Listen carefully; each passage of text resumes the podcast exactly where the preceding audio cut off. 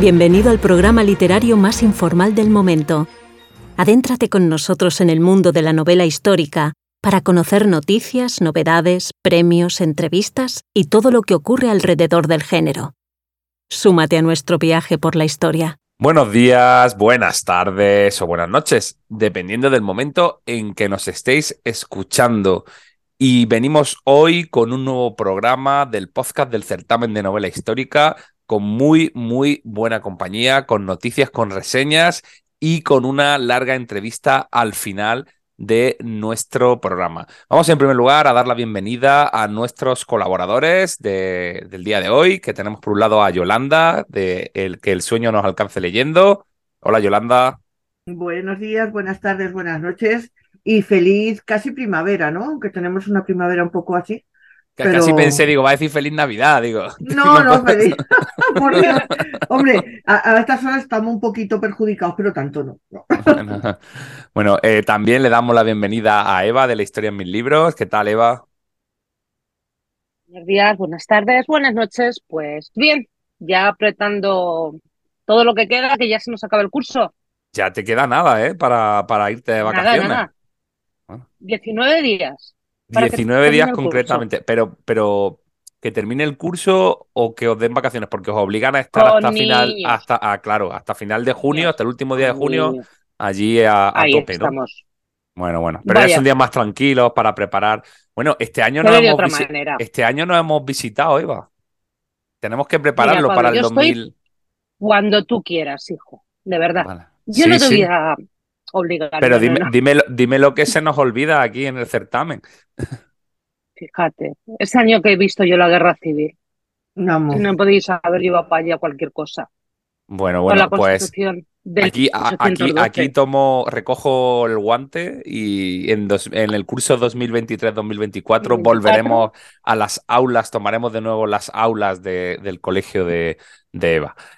Bueno, voy a... El colegio Jorge Manrique de Ciudad Real, gracias.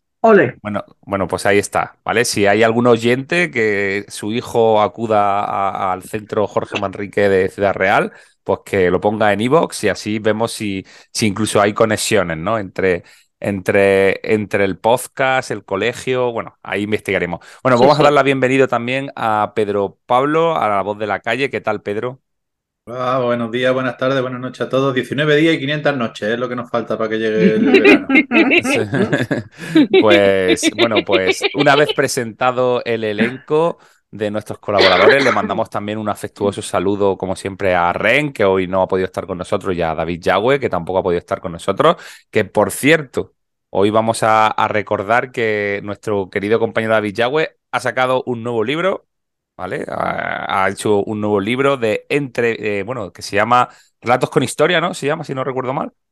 Y, entrevistas, ¿no? O entrevistas con historia. O entrevistas con historia, eh, con, la, eh, con la editorial Ondina, me parece, y que, bueno, que, que, lo ha estado presentando justamente estos días atrás, en el que también ha participado en el libro Javier Velasco y que, bueno, pues en el que hace un, un pequeño, digamos, eh, repaso ¿no? a muchas de las entrevistas que han realizado a lo largo de, muchos años en sus diferentes medios. Y muchas de ellas en el certamen, que David mismo lo ha reconocido, que muchas de ellas han sido en Úbeda.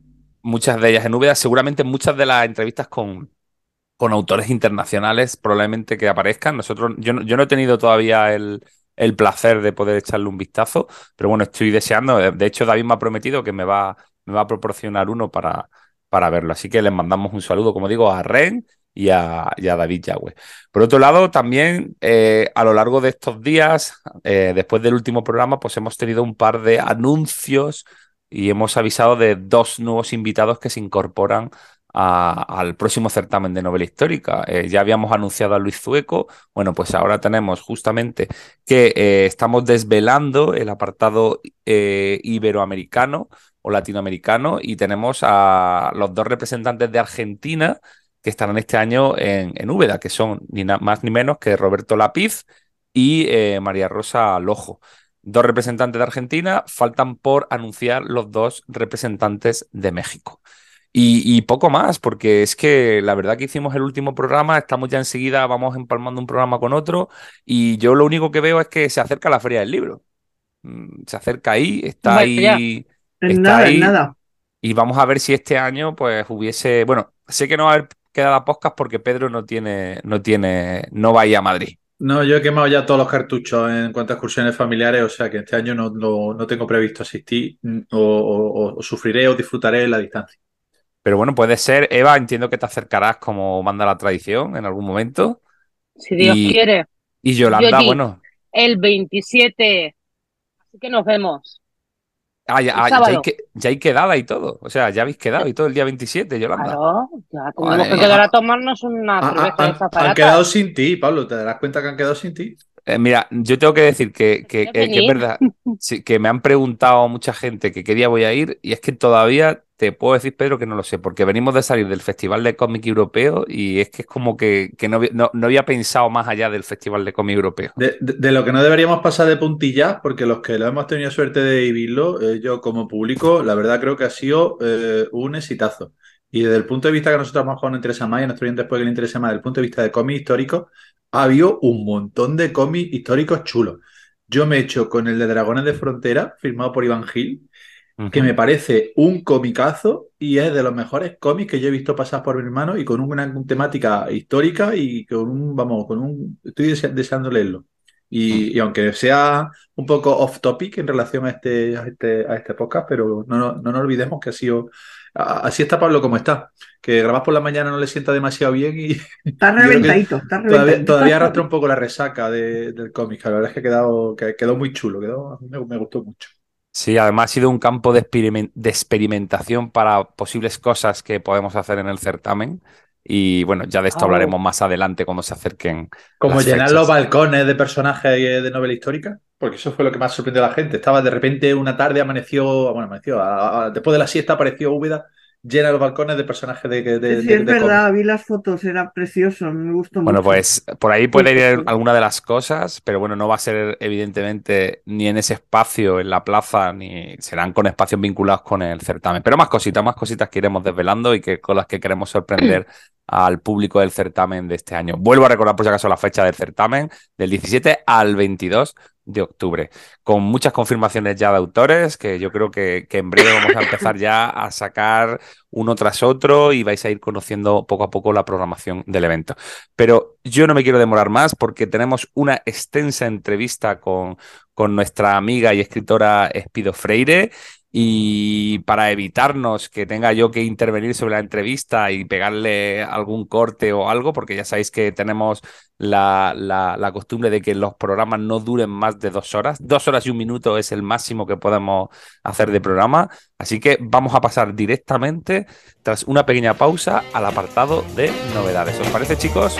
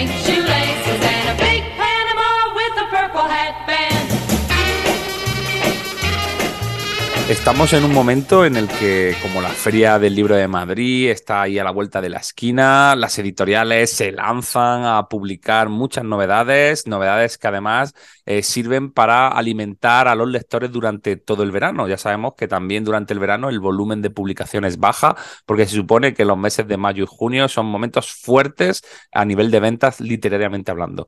Eh, muchas de las novedades que han elegido nuestros colaboradores seguramente estarán vinculadas con, pues eso, con, la Feria del Libro de Madrid o con, con el mes de junio. Así que vamos a escuchar qué nos cuentan, qué nos sugieren, qué les ha llamado la atención y para ello vamos a empezar con Pedro. Pablo, Pedro, ¿qué has visto tú interesante? Pues mira, yo os traigo una novela publicada por Salamandra de la autora Jessie Barton que se llama La Casa de la Fortuna. Es la continuación de La Casa de las Miniaturas. Y es de estas novelas que nos gusta de Villago y a mí eh, escarbar un poquito dentro del catálogo y de las novedades de algunas editoriales que no están mm, catalogadas, consideradas como, como novela histórica. Es la segunda parte de La Casa de la Miniatura, una eh, novela ya publicada también, de esta misma autora, y que tuvo cierta repercusión y que tuvo bastante recorrido. Pero es eso, lo que decía, esos híbridos que a nosotros lo- lo- los vemos y los encontramos siempre y no, no los consideramos que pueden ser novela histórica, pero que no lo verán nuestros, nuestros oyentes ni en los, ni en los, ni en la, en las estanterías de la librería de novela histórica, ni entre, ni en esa clasificación. Cuenta la historia de una joven, allá por el Ámsterdam de 1705, eh, que ante la situación de su familia, que tiene ciertas tensiones económicas y que están incluso vendiendo los muebles para poder eh, comer, eh, recae sobre ella un poco la presión de que tiene que casarse con un, con un buen partido para que su familia prospere y ascienda en la sociedad. Y en un baile en el que eh, las jóvenes de aquella época se, dejaban ver para conocer posibles, posibles parejas y, posibles maridos, pues se encuentra con una miniaturista que conoció en la infancia. Y a partir de ahí eh, hay una confluencia de historia y de destino y de secretos y, y- y- y todos los hechos se, se aceleran. Y ya os digo que esta, que esta novela, que puede que la veáis clasificada como narrativa y que no esté dentro de lo que nosotros podemos ver como sección de novela histórica, pero eh, creo que yo no he leído la anterior, con lo confieso, pero sí he leído buenas críticas y creo que puede ser interesante ver cómo, cómo evoluciona la historia, porque al final es una época que, bueno, Ámsterdam en el, en el siglo XVIII tampoco tenemos tantas tantas referencias. Y literariamente eh, eh, tiene, tiene buena consideración Jesse Barton y Salamander, una de esas editoriales que, que también cuida mucho todo lo que publica, con lo que, no sé, me llama la atención y espero que podamos leer. Bueno, pues ahí está la recomendación de Pedro. Vamos ahora con Eva. Eva, ¿qué, qué te ha llamado la atención? Bueno, pues a mí me ha llamado la atención la novela que va a publicar Edasa de Javier Pellicer.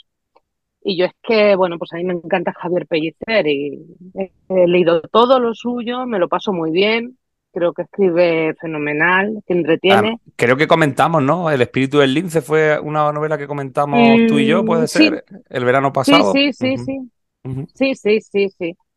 Y bueno, pues eh, va a publicar El Tesoro de Girona o de Girona, no sé cómo. Y bueno, pues nos cuenta cómo es 1588 y la Armada Española ha sido derrotada eh, allí en la Gran Bretaña. Y bueno, al regresar a España bordean la costa norte de Irlanda, pero como es sabido, un terrible temporal hace que naufrague el mar de 20 barcos. Y el tesoro de, la Girona es la historia de Joan Mateu, un soldado de los tercios españoles, de los pocos que sobrevivieron a, a la tragedia, a la catástrofe, que empieza a vagar por la isla hasta que es recogido por un clan irlandés. Y bueno, pues ahí empieza la aventura pura y dura, porque pensaba que iba a estar en paz, pero no lo va a estar. Y nada, que quiero leerla. Bueno, pues ahí está la recomendación. Eh, vuelve a aparecer Javier Pellicer aquí en, en nuestros micrófonos. Y vamos ahora con la eh, novedad de Yolanda. Pues eh, ah, tengo una novedad y una recomendación que me hace mucha ilusión, que es la primera mestiza de Carmen Sánchez Risco que publica HarperCollins. ¿Y por qué me hace ilusión? Porque conozco a Carmen, coincidí con ella en la grabación de un programa de Telemadrid que se llamaba Esto es otra historia, que es eh, de Trujillo, es natural de Trujillo y está muy inmersa en un proyecto sobre la vida de Pizarro que pretende pues eh, sacar el tipo documental y también hacer una serie de ficción.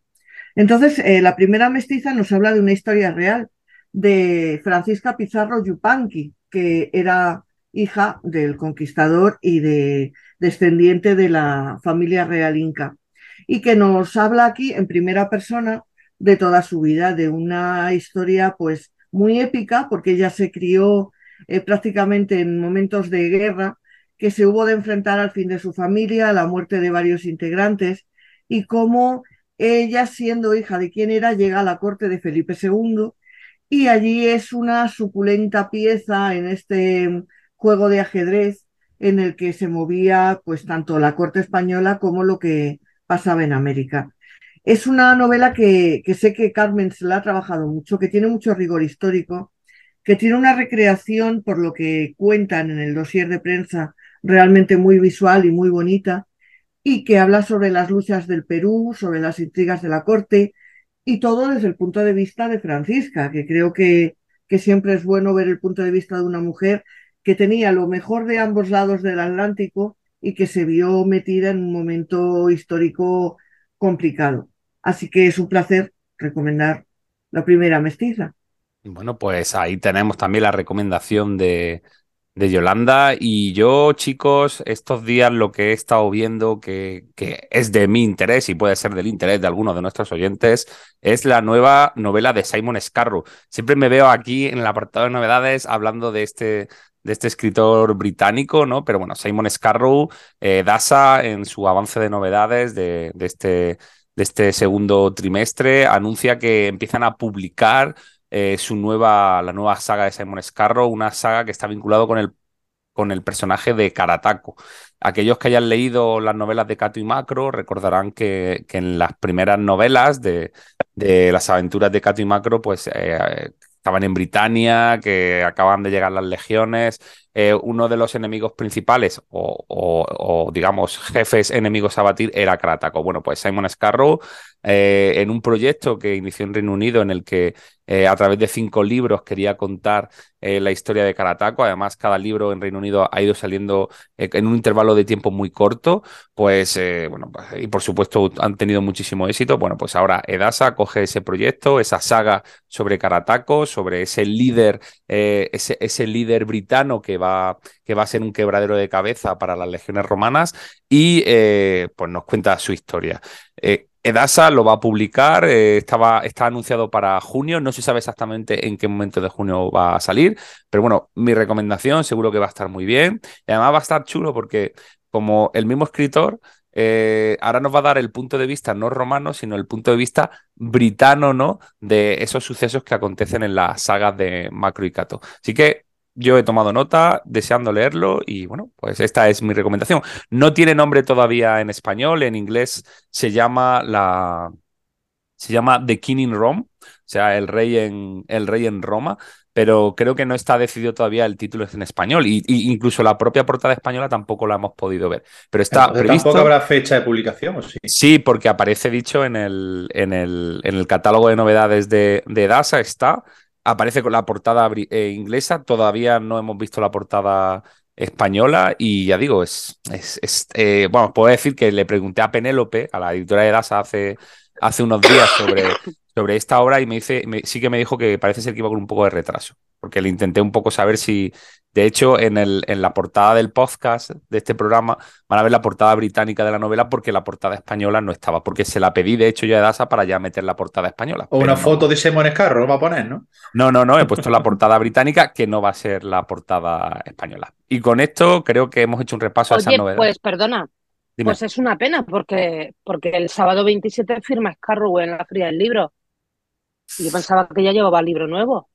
Pues creo que no, vamos, ya digo, la novedad ya. en el propio catálogo está previsto para junio. Si tú me hablas del sábado 27 de mayo, que entiendo del que me estás hablando, uh -huh. eh, sí, sí. pues la nueva novela creo que no va a estar. Ojalá esté, pues pero creo pena. que no va a estar, ¿vale? No te puedo decir más. De hecho, coincide con, entonces con tu visita, ¿no? Allí a, a la Feria del Libro, ¿no? Vaya. Vaya, sí. bueno. Scarrow va, el 27 porque voy yo. Ah, vale, vale, vale, vale, vale, vale, o sea, perfecto. No bueno, eh, recordemos que Scarrow es premio a Ivanhoe. Bueno, ha estado dos veces aquí en el certamen de novela histórica y aparte es uno de los. fue el segundo premio a Ivanhoe de, de, del certamen. Bueno, pues yo creo que no nos vamos a enrollar más. Vamos a hacer una pequeña pausa y volvemos enseguida ya con mmm, el ring. Dos ring que vienen hoy, pues bastante fuerte y vamos a ver qué nos depara.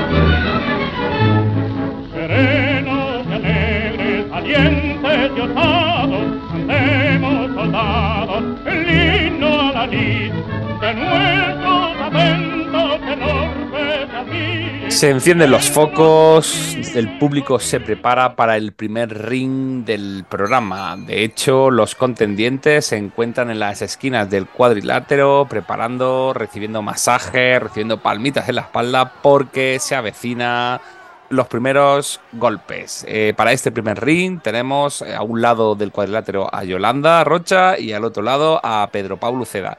Así que que suene la campana y empiece el combate. Pues vamos a combatir, Pedro Pablo, con una novela de Pamies eh, titulada Trienio, cuya autora es Nuria Sauch, no sé si lo pronuncio bien, Sauch Cruz. Y nos un- me parece que se dice Saúk, me parece que ¿ves? es el... Sí, es que no, no lo tenía claro, por eso. Y si no, bueno, nos puede escribir y que nos diga exactamente cómo se pronuncia para no decirlo mal nunca más. Y nos lleva a un periodo de la historia que es verdad que la literatura no se ha tratado nada, que es el trienio liberal.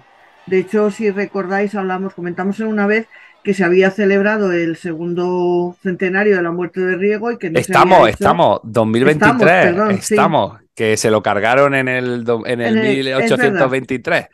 y que no se había hecho nada al respecto, ni se había comentado, ni nada parecido.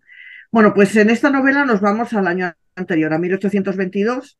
Eh, han pasado dos años desde que se produjo el levantamiento de Riego, que comenzase el famoso trienio liberal, y los absolutistas han quedado relegados por completo en las funciones de gobierno. Lo cierto es que en toda España hay sentimientos encontrados, hay muchas discrepancias entre el bando realista y el nuevo bando más liberal. Y para los partidarios de Fernando VII, pues se consideran o creen que ha llegado el momento de tomar las armas y desalojar a los liberales del, del gobierno de España. La acción de la novela se circunscribe a un territorio muy concreto, que es eh, Valencia, Castellón y el sur de Cataluña, también una parte de Aragón. Y hay grupos de realistas y de liberales en los que históricamente, y esto es cierto, tuvieron eh, enfrentamientos y encontronazos muy sangrientos y muy, muy feroces, muy duros.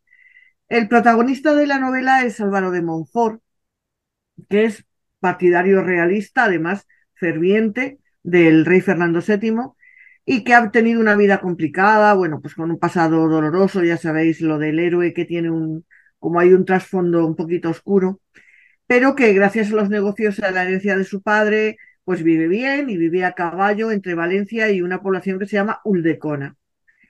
Él sí que mantiene contactos habituales con líderes realistas de la zona como José Rambla o Román Chambó, que estos sí son históricos, y elabora planes para conseguir los objetivos que os comentaba antes, el desalojar a los liberales del gobierno.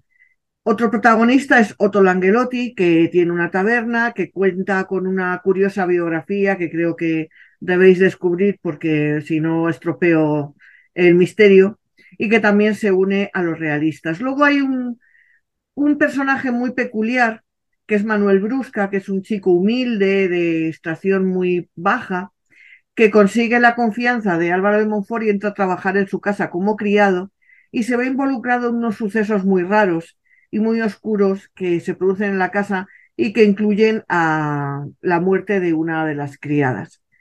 Lo que hace Nuria Sauk en esta novela es alternar escenarios y protagonistas. Vamos a ir viendo tanto lo que sucede en el bando realista como eh, lo que sucede en el bando liberal de la zona, que está encabezado por Salvador Roch.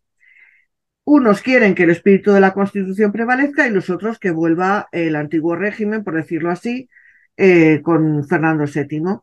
Y se hablará de episodios históricos de la guerra, como la toma de Tortosa, de Morella o de Vinaroz, y otros momentos bélicos, y, y bueno, pues irá desarrollándose en esa zona. ¿Qué es lo que destaco? Destaco eso, que el momento histórico no se ha tratado en la literatura española, que creo que es un hueco que habría que cubrir, pero eh, he echado, eh, no es que he echado de menos, creo que la novela que está, que cuenta hechos que yo no desconocía por completo, me ha parecido un poquito localista. No se centra en los, eh, digamos que no enmarca demasiado los sucesos dentro de toda España, sino que los centra en esta zona concreta, que me imagino que es porque la autora lo conoce bien y porque sabe bien lo que pasó allí. Pero hubiera, eh, me hubiera gustado más un marco más genérico, es decir, que lo hubiera circunscrito también dentro de lo que estaba sucediendo en toda España. Sí que es verdad que eh, nos cuenta todo un mosaico de intrigas, de luchas, de combates, de enfrentamientos y que va mezclando personajes reales con, con otros ficticios como Álvaro de Montfort, que se erige como protagonista principal. Y creo que la, la parte de Manuel Brusca y de los asesinatos está como un poco metida como para aligerar tanto belicismo, tanta guerra y, tanto enfrentamiento político. Em, yo creo que no es una mala novela, creo que Nuria la defiende bien y que alterna bien las dos tramas, pero he echado de menos ese, como os digo, ese marco a nivel nacional. Yo no sé, Pedro, en tu caso, ¿qué te ha parecido? Pues mira, eh, eh, eh, magnífica descripción la que hace de la novela. Menos mal que te he dicho que la hagas tú, porque yo creo que no hubiera sido capaz de describirlo tan bien. Coincido mucho con lo que, con lo que dices. Estamos en una novela. Nuria es licenciada en Geografía e Historia y doctora en Historia Contemporánea por la Universidad de Barcelona. O sea que estamos hablando de que ella es una historiadora que conoce excelentemente bien el periódico, el periodo histórico donde, donde narra la novela y el contexto donde lo narra. Con lo cual entiendo y le doy por supuesto eh, que todos los hechos que ella cuenta, eh, estoy seguro de que se basan, yo no lo he comprobado, obviamente, pero yo creo que viendo su trayectoria y cómo está planteada la novela, eh, el, el rigor histórico lo, lo tiene. Eh, mm, el valor principal que tiene para mi novela es el que tú has empezado comentando, es decir, que es una época de la que hemos leído muy poquito. Hay muy poquitas cosas escritas sobre el trienio liberal. Yo no sé, la, quizá que a lo mejor y de otro punto de vista voraces de Nieve Abarca, o no sé, o, pero hay, pocas novelas que, cuenten este, este periodo, con lo cual siempre va a ser interesante tener esa visión que complemente un poquito otra lectura de otras épocas que puede que hayamos, que hayamos tenido más. Y eh, a mí también me llamó mucho la atención, y porque está al principio, porque es muy extensa, la galería de personajes.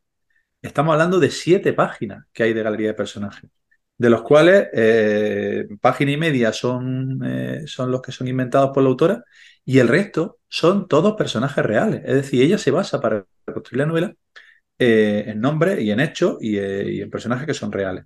Con lo cual hay detrás uno- un armazón histórico y una, una, una investigación histórica muy, muy, muy potente. Es verdad que, y eso hay veces que a mí a lo mejor me pesa un poquito, que muchos de esos personajes o aparecen mencionados de pasada o, o te cuesta un poco ubicarlo en el contexto. Con lo cual ahí hay, hay, hay veces que en la parte de crónica que tiene la, la novela, a mí ha habido como momentos que me costaba identificar los personajes y como que seguirlo, porque hay unos que aparecen y son recurrentes, y, pero, y, y encajarlo un poco en la historia. Y a lo mejor tarda, tarda un poco más.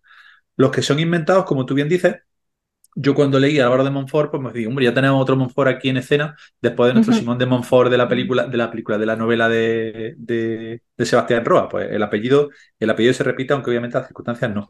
Es, es curioso que ella, que Nuria haya elegido también contar la historia desde el punto de vista de los realistas. Porque cuando hablamos del trienio liberal y cuando se menciona esta época, pareciera que siempre la hablamos con un punto de nostalgia. Es decir, que parece que, no sé, como fue con una oportunidad perdida y que fue una época en la que se pudieron abrir algunas ventanas que se cerraron de repente muy rápido y, y en tres años. Pero cuenta muy bien la historia de cómo mm, esos realistas, ese bando que es de, de, de defensor del absolutismo de Fernando VII, estaba en una posición de debilidad, tenían falta de recursos y falta de medios y tenían que organizarse y ver cómo, cómo hacían esa lucha y esa recuperación un poco del poder. Y habla de que estaban haciendo hasta, hasta, hasta recogida de dinero y hasta aportación de recursos que estaban, eh, es decir, el, gobierno era liberal, quien tenía el ejército y los medios oficiales a su alcance era el gobierno liberal, y aquí eran los, realistas, los que estaban organizándose por otro lado. Ese proceso de cómo se reorganizan también ha sido curioso. Hay una, mmm, algunas escenas que me han llamado la atención, como una reunión que hay en un, en un monasterio, y esa reunión que hay en el, en el, mona, en el monasterio que ha sufrido las medidas de, de desamortización del gobierno liberal, eh, eh, como que enfoca ahí la, el, perjuicio que ha, que ha, supuesto esa desamortización en el, en el, en el monasterio. Y eso ah, también hay, no sé, me, me pareció curioso tomar ese, ese punto de vista. La parte que tú comentabas de los personajes inventados mmm, tiene un desarrollo muy por su cuenta y no se entiende bien a lo mejor en algunos momentos como un, un huerfanito inteligente al que le gustan mucho los libros, de, repente no sabemos por qué pasa por su cabeza y empieza a cometer atrocidades y ese giro a lo mejor a mí me sorprendió y tampoco lo acabé de, de encajar bien. Y yo sí creo, eh, estamos hablando de que es la primera novela de Nuria, estamos hablando de que eh, tiene un estilo muy correcto y tiene una capacidad literaria y de, y de, escritura muy, muy buena, pero yo sinceramente también le he visto un poquito desequilibrada desde el punto de vista ese, de, de que me ha pesado más la crónica que la- el trasfondo literario de los personajes. Mm, Hubiera estado a lo mejor, hubiera disfrutado un poco más si hubiera estado más compensado esos dos, esos dos apartados. Hay algunos momentos que se tira mucho hacia la, hacia la crónica y, y- y como tú bien dices, de un, de un contexto muy, muy concreto, con lo cual todos aquellos oyentes de, la, de los contornos geográficos que tú has mencionado, seguro que esta novela les va, les va a gustar porque van a hablar de, de- de- de ubicaciones y de hechos que, que quizá a lo mejor les suene, con lo cual todos aquellos oyentes que sean del Levante, que sean de Cataluña, que sean de Aragón, eh, ojo con esta novela y que, le echen, que le echen un vistazo, porque seguro que les va a gustar, por lo mismo por lo que nos gustan a nosotros algunas veces las novelas del Lava Galán porque mencionan a Jaén, pues por esto, pues por lo mismo, pero eh, pues ahí la tiene y creo que, que tiene algunos valores que se tienen que, se que defender y yo creo que es positivo. Yo coincido contigo en el que a veces eh, yo creo que, bueno, su primera novela y lógicamente eh, son cosas que, que ella irá puliendo.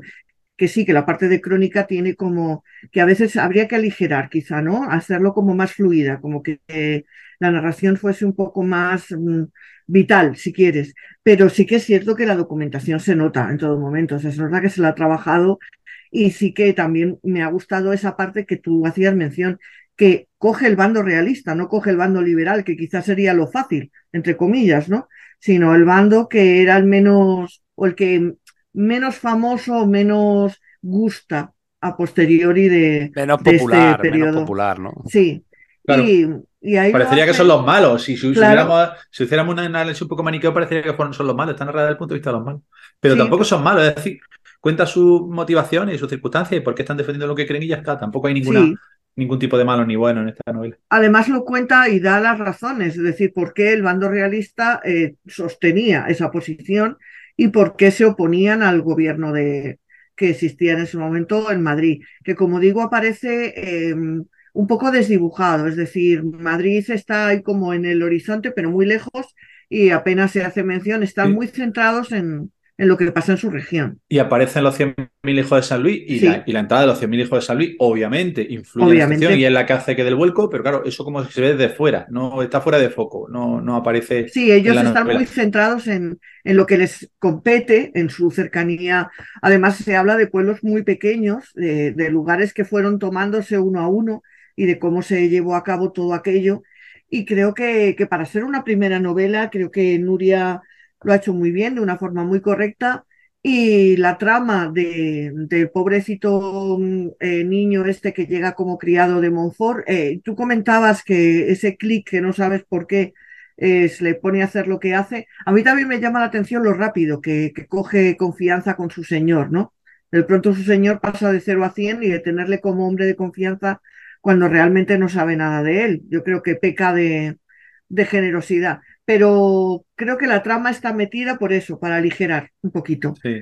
el salir un poco de la batalla y de, de Aparece mencionado muy al final Riego, la batalla de Joder, su detención en la Sí. Carolina. Yo me quedé con un poquito de decir, uy, cuéntame algo más cosas, explícame algo más, pero no, aparece muy, muy casi mencionado y no, no se desarrolla más. Pero, eh, pero bueno, ya te digo, eh, la, la época es, es la, es la base y, y creo que eh, ese, esos conocimientos que tiene Nuria están muy bien, muy bien volcados. Pero hay eso, un poquito más de desarrollo de personaje, a lo mejor le hubiera venido, le hubiera venido bien. Sí. Incluso a lo real, es decir, no, no creo que haya que tener miedo a, a- a- a- a desarrollar más y a, y a- y a extender un poco más esa, esa parte literaria en cuanto a los personajes reales, porque creo que aquí Nuria ha centrado mucho en la familia Brusca, en lo, con lo que le pasa a la, a la familia Brusca y a la familia de Álvaro de Montfort, lo del, el histórico, y otros personajes como que están más, más en plan crónica. Y esa, y esa parte es la que hace que la novela a lo mejor en algún momento sea lectura más, menos ligera, menos, algo más, algo más pesado. Sí, pero se lee muy bien. Yo creo que en general se lee muy bien y además nos permite conocer hechos que, por ejemplo, a mí no me sonaban de nada. Sí, se, menciona, por ejemplo, que en esta época empiezan a desaparecer los corregimientos y empiezan a nacer las provincias. O sea, que estamos hablando de una, de una época que es clave en lo que, en lo que es la España actual. Es cuando se empieza a configurar la España actual y cómo se empiezan a ordenar ciertas cosas que casi que tenemos, que tenemos hoy en día.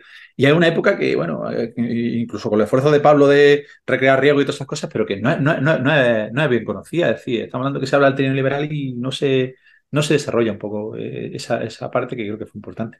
A ver si esto da pie para que se haga más, más novelas sobre esa época y sobre todo, pues, a nivel más general, es decir, que se cuente Sí, realmente lo que pasó.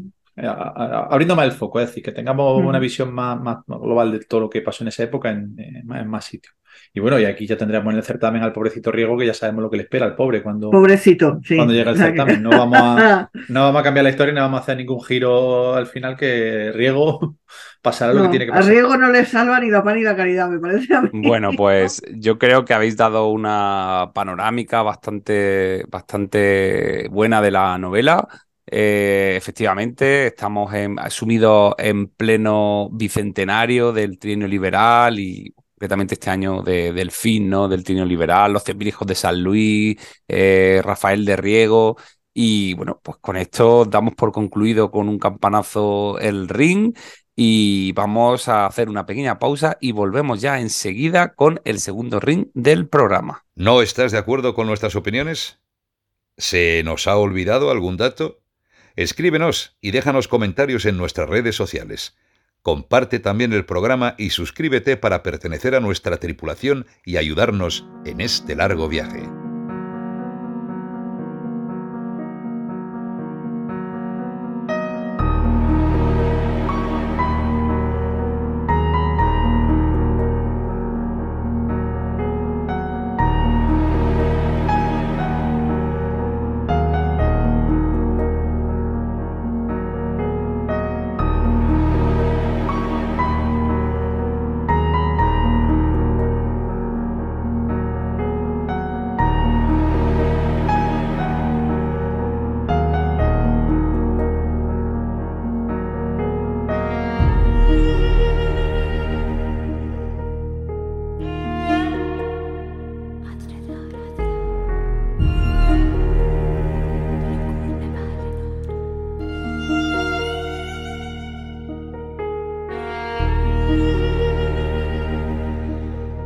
Segundo ring de la noche. eh, en esta ocasión nos llega el turno a Eva y a mí para hablar de una nueva novela que ha aparecido hace muy poquito, una novela de Espasa que se llama Las Brujas y el Inquisidor, escrito por Elvira Roca Barea. Tengo que decir, antes de, que empecemos Eva y yo aquí a, comentarla, que, que- la novela me llega a mí de manera sorpresiva porque la iba a comentar en principio nuestra compañera Ren y bueno, pues por diferentes circunstancias no, no ha podido, no ha podido estar hoy aquí y, y yo pues me ha caído y, y la he leído y, y aquí que voy, ¿no? Voy como, como el combatiente inesperado, ¿no? De, de, de la noche. Así que, bueno, deciros que eh, ha sido la novela La Bruja y el Inquisidor, ha sido ganadora del Premio Primavera de Novela 2023 de ámbito cultural, un premio que dan entre la editorial Espasa y el, y el Corte Inglés. Y la novela nos va a trasladar justamente a principios, pero a principios, principios del siglo XVII, al año 1609. Como ya dice su título, Las Brujas y el Inquisidor, creo que que ya está claro de, de cuál es la trama y sobre qué nos va o sobre lo que o sobre qué va a transcurrir la, la- la narración de la obra, ¿no? Eh, concretamente, nuestro, uno de nuestros personajes principales, voy a decir uno de nuestros personajes principales porque va a haber varios personajes a lo largo de la novela, es Alonso de Salazar eh, y Frías, eh, un señor o un inquisidor eh, al que se le va a mandar a la sede del Santo Oficio en Logroño para investigar sobre diferentes sucesos vinculados con la brujería que se están pro- produciendo en una localidad que yo creo que, que muchos de los que nos gusta la historia, incluso la mayoría de la gente conoce por esa traducción, por esa tradición de brujas como es Zugarramurdi. Alrededor de esta población de, de- la zona de Navarra eh, están pasando muchísimos hechos extraños, eh, están apareciendo muchísimas brujas, gente que se declara que es bruja, vecinos que acusan a otros vecinos de que son brujas y pareciera como que ha empezado una gran epidemia, ¿no? Ha empezado una enfermedad que es la brujería y que se está se extendiendo por tierras de Navarra. Eh, al mismo tiempo que está ocurriendo esto en la Navarra española, en la novela también vamos a ver cómo en la Navarra francesa está pasando exactamente lo mismo. Y de la mano de otro inquisidor, un inquisidor, vamos a decir, Eva, este inquisidor que está en Francia es un inquisidor más con una imagen de inquisidor Era que el malo. Es, es el malote, ¿no? O sea, es el. Que no perdona, el Sí, que, sí. el que está en una caza de brujas total, que además se, se enorgullece ¿no? de, sí. de, de- de llevar muchísimas ejecuciones, incluso de, de, ejecuta- de, de- de ejecutar ¿no? y, y purgar párrocos de, de- de iglesias, Sí, niños, sí, sí, eh, mujeres. Bueno, pues vamos a ver cómo eh, al mismo tiempo la novela nos va llevando desde esa Navarra española a esta Navarra francesa a través de los ojos, vamos a decir, de dos inquisidores. Eh, uno muy, muy malo y más o menos con la imagen que podríamos tener más tópica de un inquisidor. Alonso de Salazar, vamos a ver que es un inquisidor, el inquisidor que se encuentra en Logroño, en la zona española, el que está investigando los hechos de Zugarramurdi, pues más eh, más, eh, vamos a decir, sesudo, eh, que no entiende y quiere comprender qué es lo que realmente está ocurriendo. En esta investigación no solo va a estar Alonso de Salazar, sino que lo va a acompañar también su sobrino, ¿vale? Un sobrino que viene atormentado por unos hechos que han ocurrido en Japón, eh, una de las misiones que tenían allí los, los jesuitas, me parece que eran jesuitas, ¿no? Los monjes que a la orden que pertenecía, y le va a ayudar, ¿no? Y van a hacer investigación de campo, investigación sobre el terreno, y la novela al final eh, creo que lo que nos intenta transmitir la autora Elvira Roca es un poco, eh, bueno, pues eso, cómo eran los procesos eh, de la Inquisición sobre temas de brujería en el siglo, en el siglo XVI, en el siglo, en el siglo XVII, y bueno, y, y toda la literatura, que es algo que es constante y que aparece a lo largo de toda la obra, que se, que se escribió sobre el tema, ¿no? Mm. O sea, vemos que no hay Sí, sí, inquisidor, sí, Eva, yo- que no quiera dejar que constancia no de, escribiera. de su trabajo, ¿no? Y, y bueno, aquí, Sí. desde luego, lo que nos muestra, y ahí yo creo que ahí No, se ve. lo que se inventó. Sí, yo creo que, que aquí se ve, ¿no? Un poco la, bueno, pues la, la labor profesional de, Elvira Roca, que, es doctora en literatura medieval, ¿no? Pues ese trabajo deja aquí constancia, ¿no? Y de hecho se nombran muchísimos, muchísimos libros, muchísimas obras, muchísimos procesos abiertos, eh, como digo, en esos siglos. Y, y bueno, la novela, pues eso, nos mete en esa investigación y en intentar descubrir por qué está ocurriendo todo esto en la Navarra española y en la Navarra, francesa. Rodeado además todos estos hechos de, de- de un conflicto político por ver si el reino de España o el reino de Francia es el que realmente se queda con estos territorios, que parece ser que en aquel momento de la historia ha estado siempre en litigio, ¿no? La Navarra francesa y la Navarra española y ver quién es el soberano de, esto, de, esto, de estos territorios. Eh, creo que no sé si te parece bien el resumen que he hecho, Eva, o quieres añadir algo más al resumen. Me parece perfecto. Venga, vámonos. Venga, Eva, ¿qué, qué te ha pare- qué te ha parecido la, qué te ha parecido? Pero volando, ¿no? Como las brujas o no? Venga, como las brujas, en escoba, aquí las tengo aparcadas. No, porque aquí aparece hasta, hasta eso, ¿no? El de, el de que hay, bru- hay brujas que declaran que, que, que vuelan y que utilizan ungüentos, ¿no? Y, y pócimas Sí, para, sí. para O poder que volar, se hacen ¿no? pequeñitas y se hacen y- grandes. y- pequeñitas que les permite pues. atravesar, incluso por eh, entrar por una puerta por el interior de una, de una cerradura, ¿no? Eh, sí, que, sí que es cierto, Eva, que la novela, yo creo que, que un poco intenta también explicar, ¿no? Eh, toda esta psicosis de la brujería.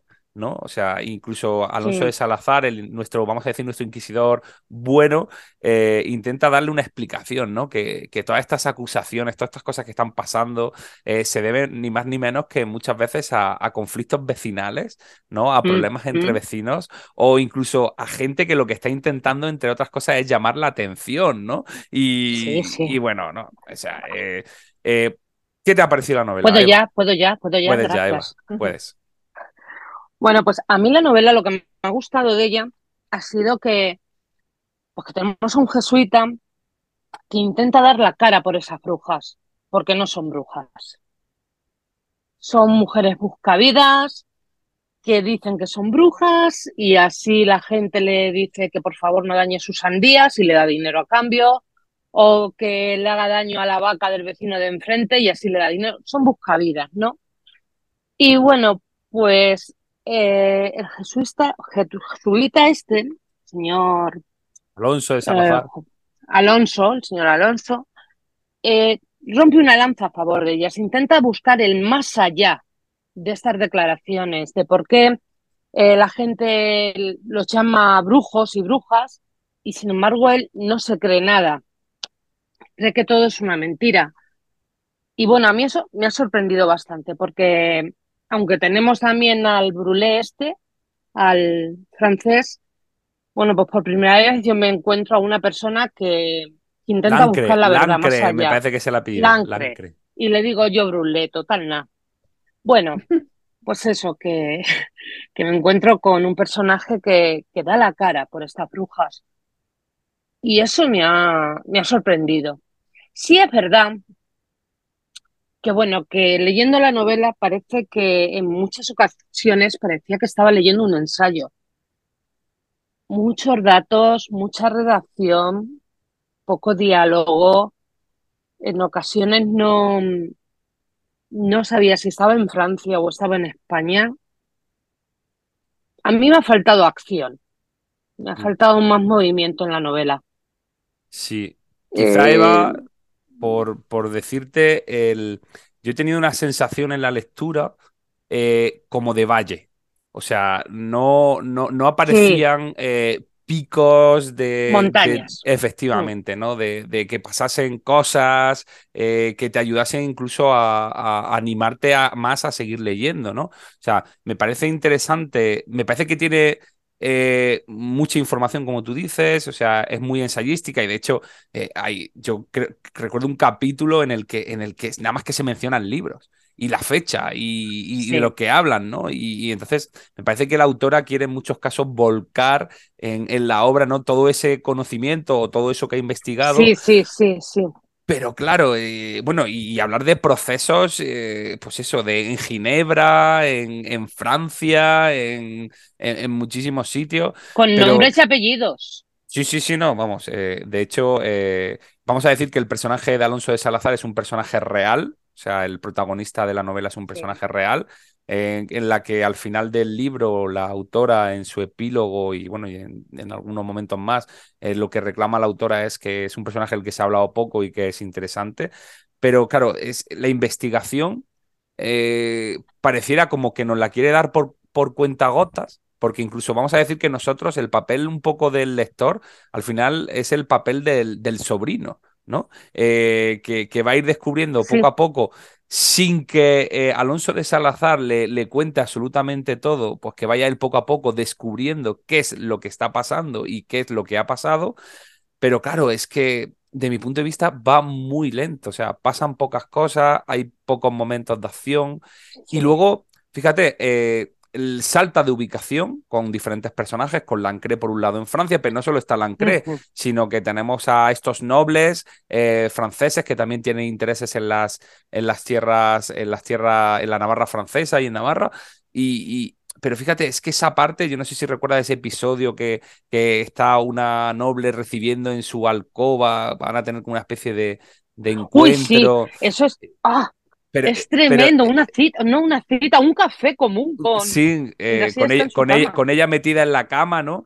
Eh, pero, pero Sí, se sí, hace, sí. de mi punto de vista, eh, creo que se hace a veces muy lioso. O sea, esas partes, por ejemplo, donde aparecen, donde se nombran muchos personajes, donde tal, eh, que se, bueno, pues se, se- que se- creo que se hace un poco difícil, ¿no? Entonces, la novela me parece que es una novela, por cierto, con una portada chulísima, voy a decirlo, que a mí la portada es Sí, me, me gusta. Eh, sí, es una novela que le falta acción, de mi punto de vista. Le falta, eh, le, falta tensión, ¿no?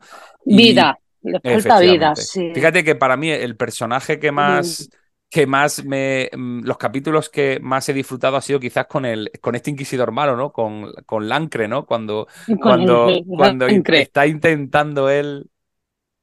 Pues eso, ¿no? Descubrir los Sí, síntomas de la, de la brujería, ¿no? Que si tienes que tener de, sí, sí, marcas, sí, que si. las manchas, las señales, las marcas, no sé. Em, la novela está bien, pero para que te guste, o sea, para que sea buena, para un cinco estrellas, Yo creo que no vida. llega, no llega, no llega. Le falta, le falta, le falta ya. No voy a decir contenido porque se ve que, que el trabajo de investigación No, es, tiene es muy mucho. potente, pero quizá eh, la narración es, desde mi punto de vista, demasiado lenta.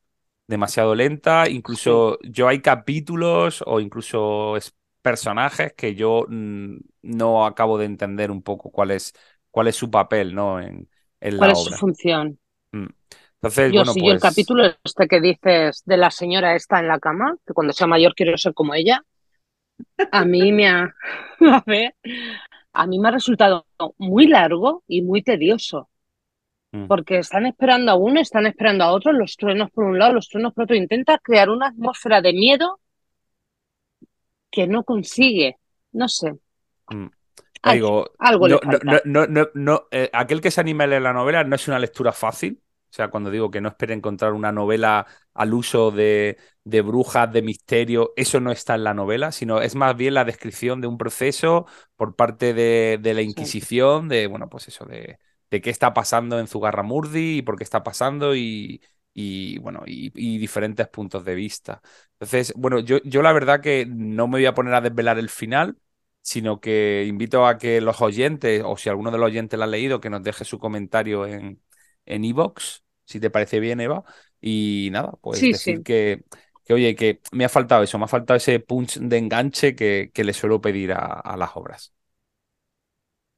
Pues sí, porque es verdad que, era una obra que me apetecía leer bastante, pero no, no sé, no me he quedado bien No, no, no, no te ha convencido, tiene, no, parece que no te ha No, convencido, Eva. Bueno, pues eh, no. nosotros vamos a finalizar aquí este segundo ring y vamos a dar paso a la entrevista que hemos realizado con nuestra amiga, escritora y presidenta del jurado del certamen de novela histórica, Espido Freire, entrevista en la que estuvimos eh, Pedro y yo.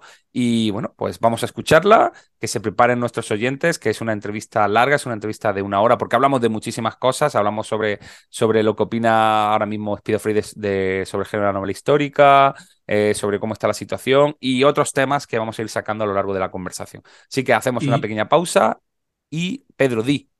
Y yo solo espero que me corte a mí, no corte a Despido, por favor. Si tienes que cortar a alguien en este podcast, córtame a mí. Bueno, pues eh, vamos a la entrevista después de una pequeña pausa y volvemos. ¿No estás de acuerdo con nuestras opiniones? ¿Se nos ha olvidado algún dato? Escríbenos y déjanos comentarios en nuestras redes sociales. Comparte también el programa y suscríbete para pertenecer a nuestra tripulación y ayudarnos en este largo viaje.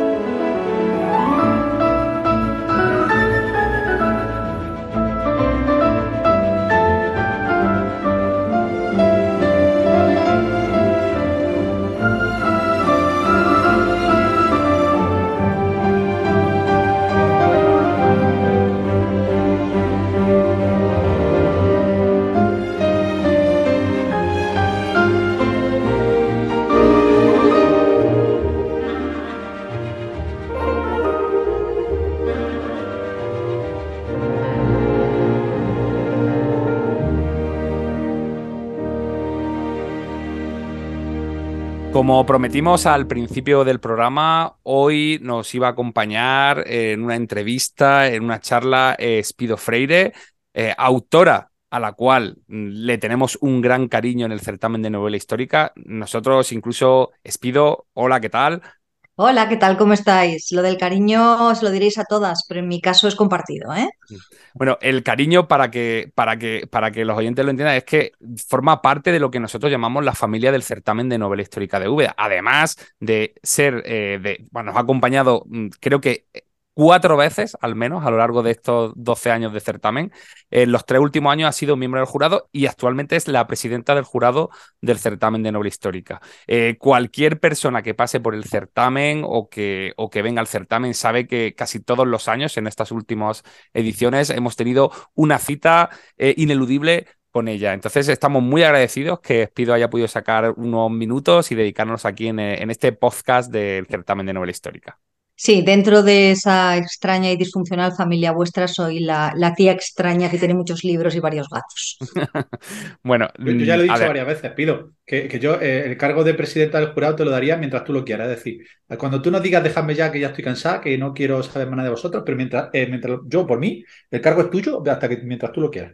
Eh, vitalicio, No, ¿no? eh, Vitalicio. yo, yo te renovaba estilo, estilo Madrid y Kroos en el Madrid, eh, aunque ahora no es buen momento para decir lo que han perdido, pero la renovación automática mientras tú dispongas, no dispongas lo Tú no sabes lo que es a mí darme una brizna de poder, es decir, eh, no, no, no sabes qué, qué estás generando con todo eso. Pero a mí me parece bien, soy partidaria. Alguien tenía que poner orden en este, en este jurado y obviamente he tenido que venir yo para, para hacerlo. Hay tareas que son ingratas, pero ¿qué vamos a hacer si estamos determinadas en lo universal para ello? Bueno, además, eh, ahora mismo que, que, están todos los miembros del jurado ahí revisando y viendo las novelas finalistas, de las cuales no vamos a hablar ahora para no, no, no, no, vamos a no, hablar. no es el momento, ya se, ya toca. se hablará en su reunión del jurado correspondiente, pero bueno, que Espido sabemos que estarás ahí liado también con, con las novelas finalistas. Y fíjate, antes de arrancar, Espido, a, a preguntarte directamente pues, sobre esos últimos proyectos que, estamos, que estás sacando a la luz en este año 2023. A mí me apetecía preguntarte, porque muchas veces, pues cuando hemos estado tomando un café o, o cuando hemos coincidido en el coche o en los previos a, a arrancar con la charla, eh, me gustaría, porque mm, me gusta mucho cuando, cuando tú evalúas un poco cómo ves actualmente el mundo de la novela histórica en España, o sea, un poco tu visión. Mi visión como lectora, mi visión como, como escritora o mi visión como alguien que pertenece al, al- muchas veces a jurados o a, porque son, son dos ópticas, son tres ópticas son totalmente ópticas. Mira, yo la, diferentes, ¿no? yo la, del, la del jurado, ahora mismo no te la voy a preguntar, pero sí como, como lectora. Y como escritora. O sea, me gustaría que, si es posible, nos contases a, a nosotros y a los oyentes cuál es tu visión ahora mismo. O sea, cómo ves la salud, cómo ves el género en España actualmente. Muy bien, pues intentaré, intentaré responderte a una pregunta tan amplia como esa Sí, con, sí, sé, con sé que es una pregunta con muy, con muy mala baba porque es, es, es muy, es- puede ser muy extensa de, de- de contestar o, o muy corta, pero tenemos todo el tiempo del mundo. Voy a intentar concretártelo lo, lo más posible. Como lectora te diré que, que mi impresión es que se está viviendo un momento extraordinario. Es decir, eh, no recuerdo ningún momento, ni siquiera a finales de los 80, en los cuales, en el cual hubo también un, pequeño boom, eh, tanto en, eh, televisión como en películas, como en, libros de, interés por lo, no solamente lo histórico, sino también lo mítico histórico, ¿no? No recuerdo ni siquiera entonces que haya habido tal número de títulos tan variados y además un interés eh, tan heterogéneo por, por épocas, historias muy épocas históricas muy distintas. Tenemos autores nacionales e internacionales, tenemos reediciones de clásicos, tenemos la aproximación a veces eh, de ensayo a esas historias con lo que podemos completar también el, conocimiento que tenemos. Hay eh, infinidad de subgéneros, como ha pasado también con la novela negra.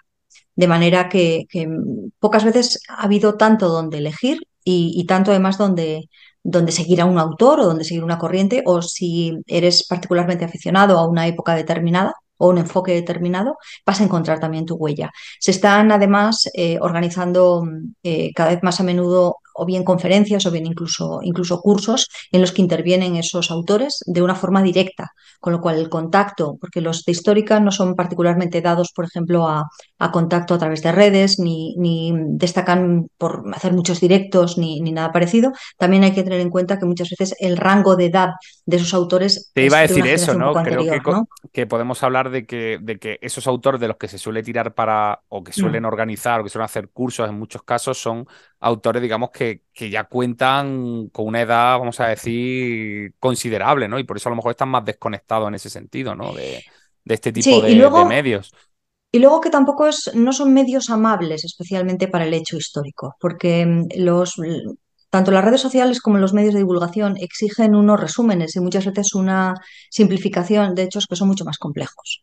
Entonces, eh, no son tan agradecidos con la novela histórica como lo pueden ser con otros géneros.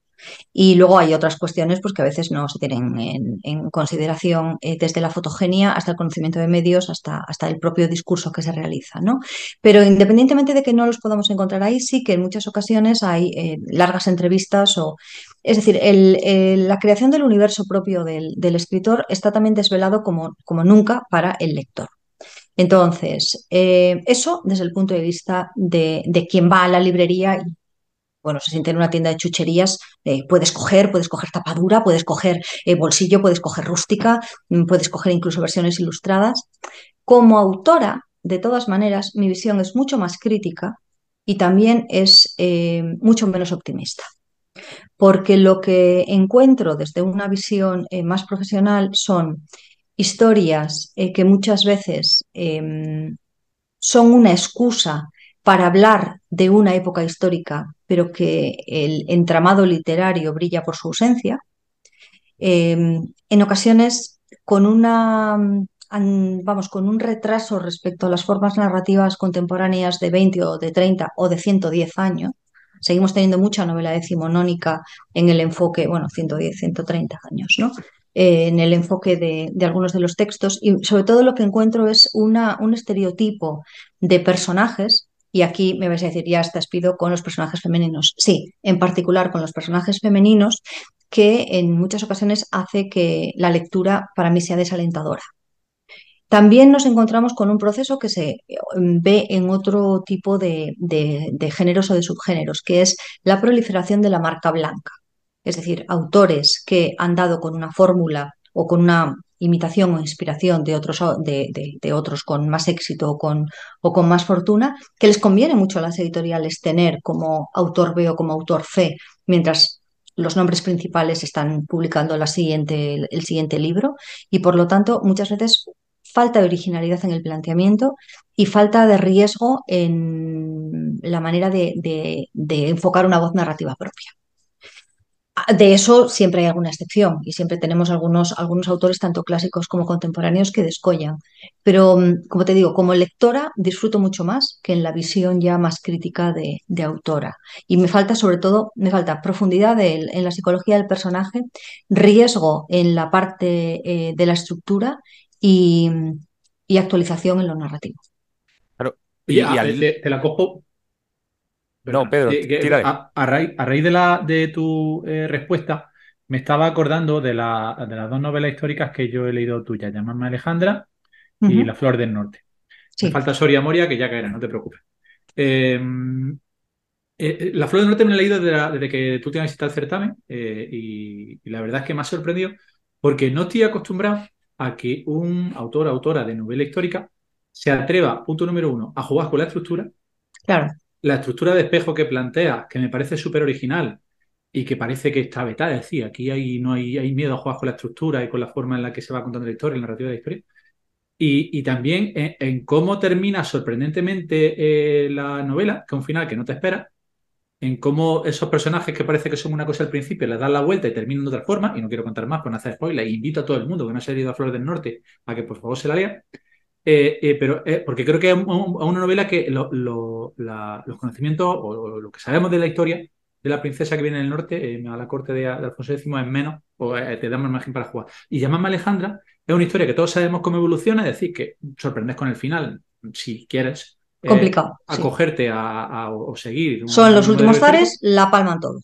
Eso es. Y No, todos lo sabemos no Pero optas optas por un desarrollo muy intenso y muy personal y muy un monólogo casi interior muy desarrollado y muy bien elaborado que te mete directamente en la cabeza de un personaje que reconstruye historia. Es decir, eh, ¿por qué hay ese miedo a jugar con de esa forma y darle la vuelta a las cosas tanto? Es decir, ¿por qué, por qué no se atreven lo- lo- lo- los escritores de, de novela histórica a hacer eso que tú has hecho en dos novelas de forma completamente distinta, pero que tiene mucho más contenido literario de lo que, de lo que estamos acostumbrados a ver en una novela histórica? Pues agradezco mucho tu, tu lectura y lo generosa de esa visión, Pedro. Eh, son novelas que han llevado años y que han llevado un proceso más largo que, que otras novelas eh, más lineales o más convencionales, lógicamente. Entonces, eh, para muchos autores no compensa el esfuerzo, tiempo, resultado y Si tienes que sacar remuneración. una novela al año, no te da tiempo. Exactamente. No hay por qué sacar una novela al año, de esto ya hemos hablado en alguna ocasión. eh, Sí, ha sido en- un tema en- que además estuvimos hablando en el, Sí. en el ult- última mesa del certamen del año pasado. No hay, no hay por qué en absoluto, eh, pero yo entiendo que eh, hay que pagar facturas. Hay muchas veces un compromiso con la editorial que se cierra quizás con excesiva alegría o con miedo, o a veces llevado de una euforia o de un momento en el que piensas que, es- o lo firmas en ese momento o, bueno, puede que se enfríe ese interés. Es decir, yo no, no me atrevería a, juzgar a los compañeros que, que tienen una producción eh, muy continua sí que entiendo y por lo tanto no asumo los riesgos que conlleva. Y cuando a mí me piden consejo, lo primero que les digo es que no se comprometan a ese tipo de tensión, porque no hay atajos dentro de lo narrativo. Entonces, la mayor parte de las veces acabamos, porque todos sabemos escribir eh, dentro de este oficio, mejor o peor, acabamos tirando o bien de clichés o bien de estructuras que ya sabemos que funcionan. Y que funcionan, es decir, que, un lector eh, que lo que está buscando es desde evasión hasta intensidad, va a reaccionar bien. Lo que ocurre es que eh, mi planteamiento de lo literario, mi planteamiento de mi propia carrera, quizás sea un poco diferente. Y en mi caso, una novela, una novela es una novela, independientemente de a qué género pertenezca. Independientemente de que sea del subgénero histórico o de que sea una novela eh, más literaria o incluso que sea una novela infantil o juvenil, porque también he escrito novelas infantiles y juveniles históricas. Entonces, a mí sí que me parece que tiene que haber una progresión y no únicamente que el tema sea más desconocido y por lo tanto sorprenda más en cada una de las obras. Eso es una visión absolutamente personal y que yo creo que es la correcta. Y que creo además que es la que a lo largo del tiempo garantiza que se vuelva una y otra vez a esa novela. Eh, quienes están muy metidos dentro de novela histórica y tienen además un largo recorrido en novela histórica, muchas veces eh, consideran que lo más importante no es lo literario, sino que es el subgénero. Yo no estoy de acuerdo, porque me parece que es una forma de encasillar, y después muchos de estos compañeros también se quejan de que están encasillados, eh, dentro de un. Y, que los unos desprecian un poco por escribir histórica, ¿no? Que parece Exactamente.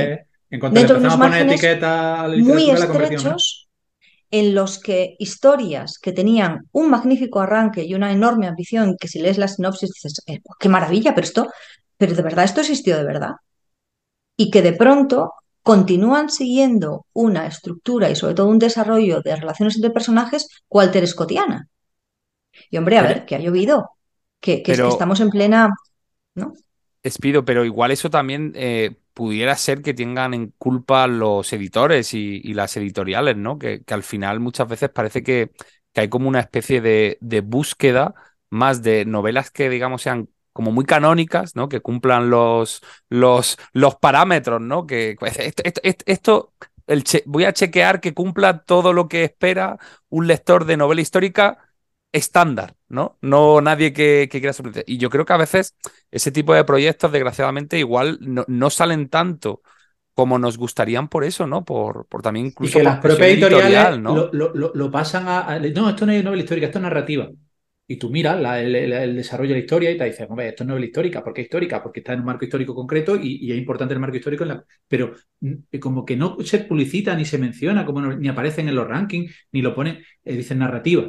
Hombre, ¿por qué? Ese miedo a decir, pues yo creo que viene, viene de ahí, de esa escasez literaria, o no sé cómo decirlo sin ofender, de, de ciertos libros que, de- que se sienten cómodos en la parte de novela histórica, pero cuando quieren salirse un poco más allá del nivel literario, Ya. esto es narrativa.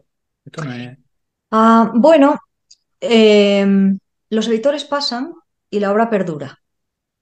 Entonces, te lo dice alguien que lleva 25 años en este mundo y que ha visto subir y caer muchos editores, e incluso un buen número de editoriales. Cada autor tiene que decidir qué riesgos asume. E insisto, yo no soy nadie para decirle a nadie qué riesgos tiene que asumir. Por todo se paga un precio.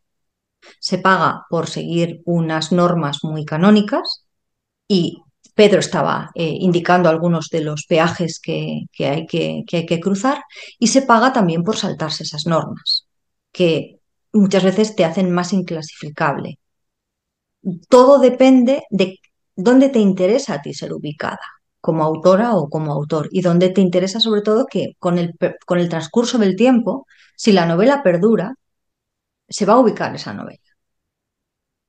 Entonces, eh, por supuesto que hay editoriales que tienen una, mm, eh, prestan una atención muy especial a, a la histórica o que únicamente tienen colecciones de histórica en las que ya saben que venden.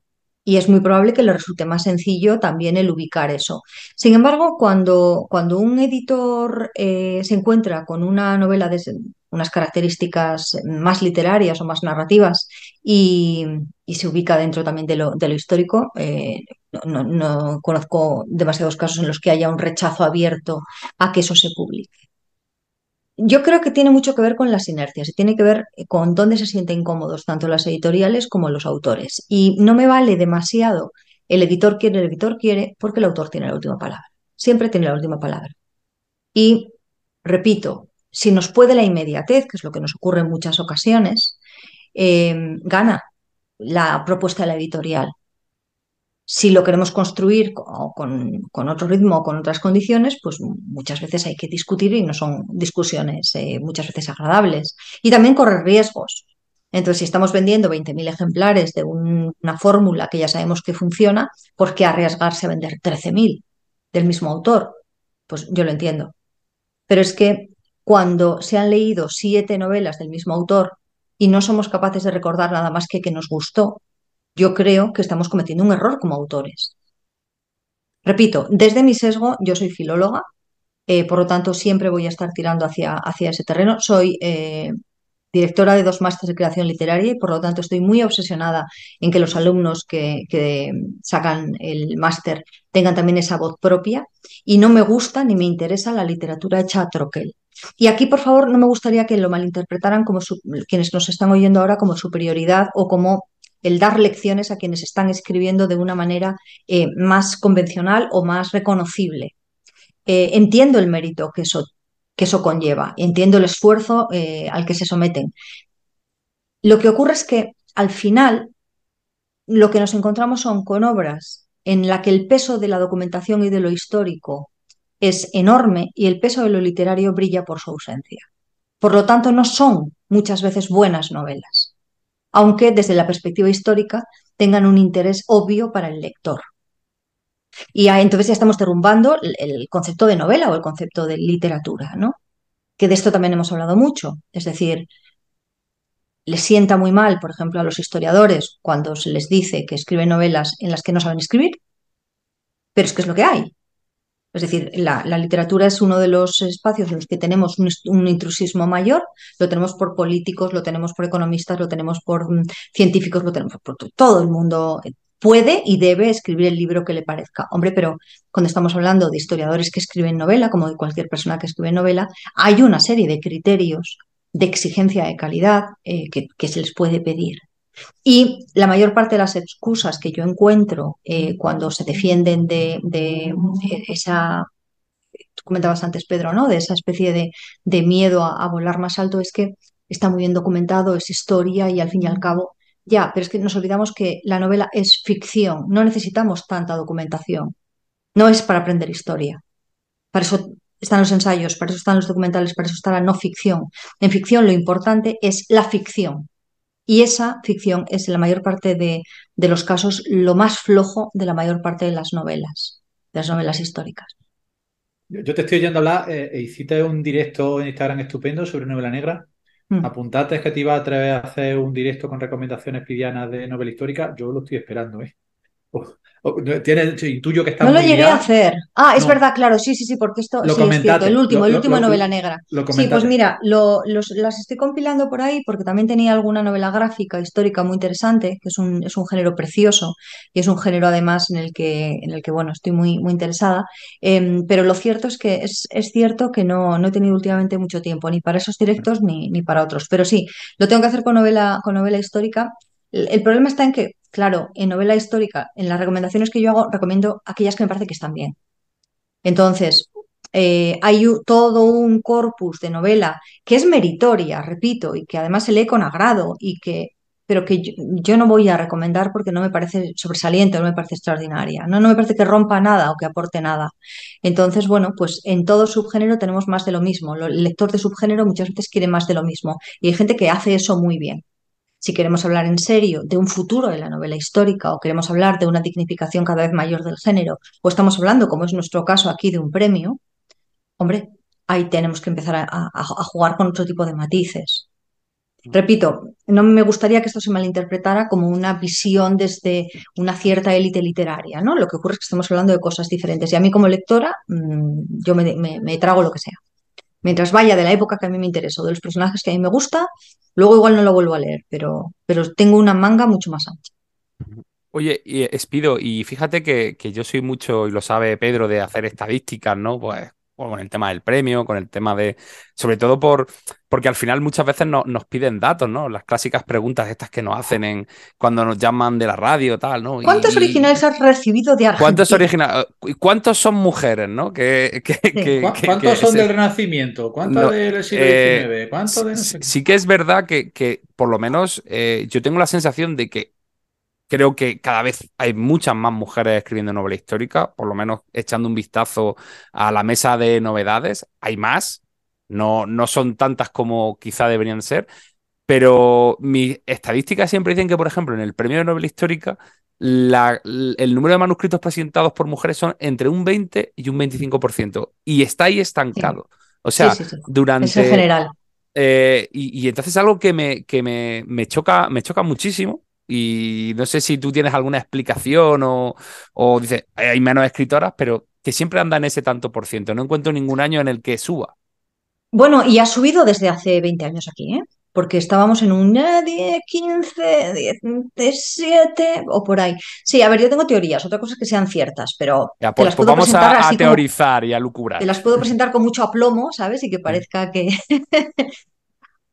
Mira, mi experiencia a lo largo de muchos años es que eh, tenemos un 70, 80, incluso a veces un 90% de mujeres que se presentan en formación, es decir, que nutren los cursos o, aquello en lo que están recibiendo eh, herramientas para mejorar y que ese porcentaje se invierte cuando hay que competir o cuando hay que presentarse a premios casi de una forma perfecta, especular.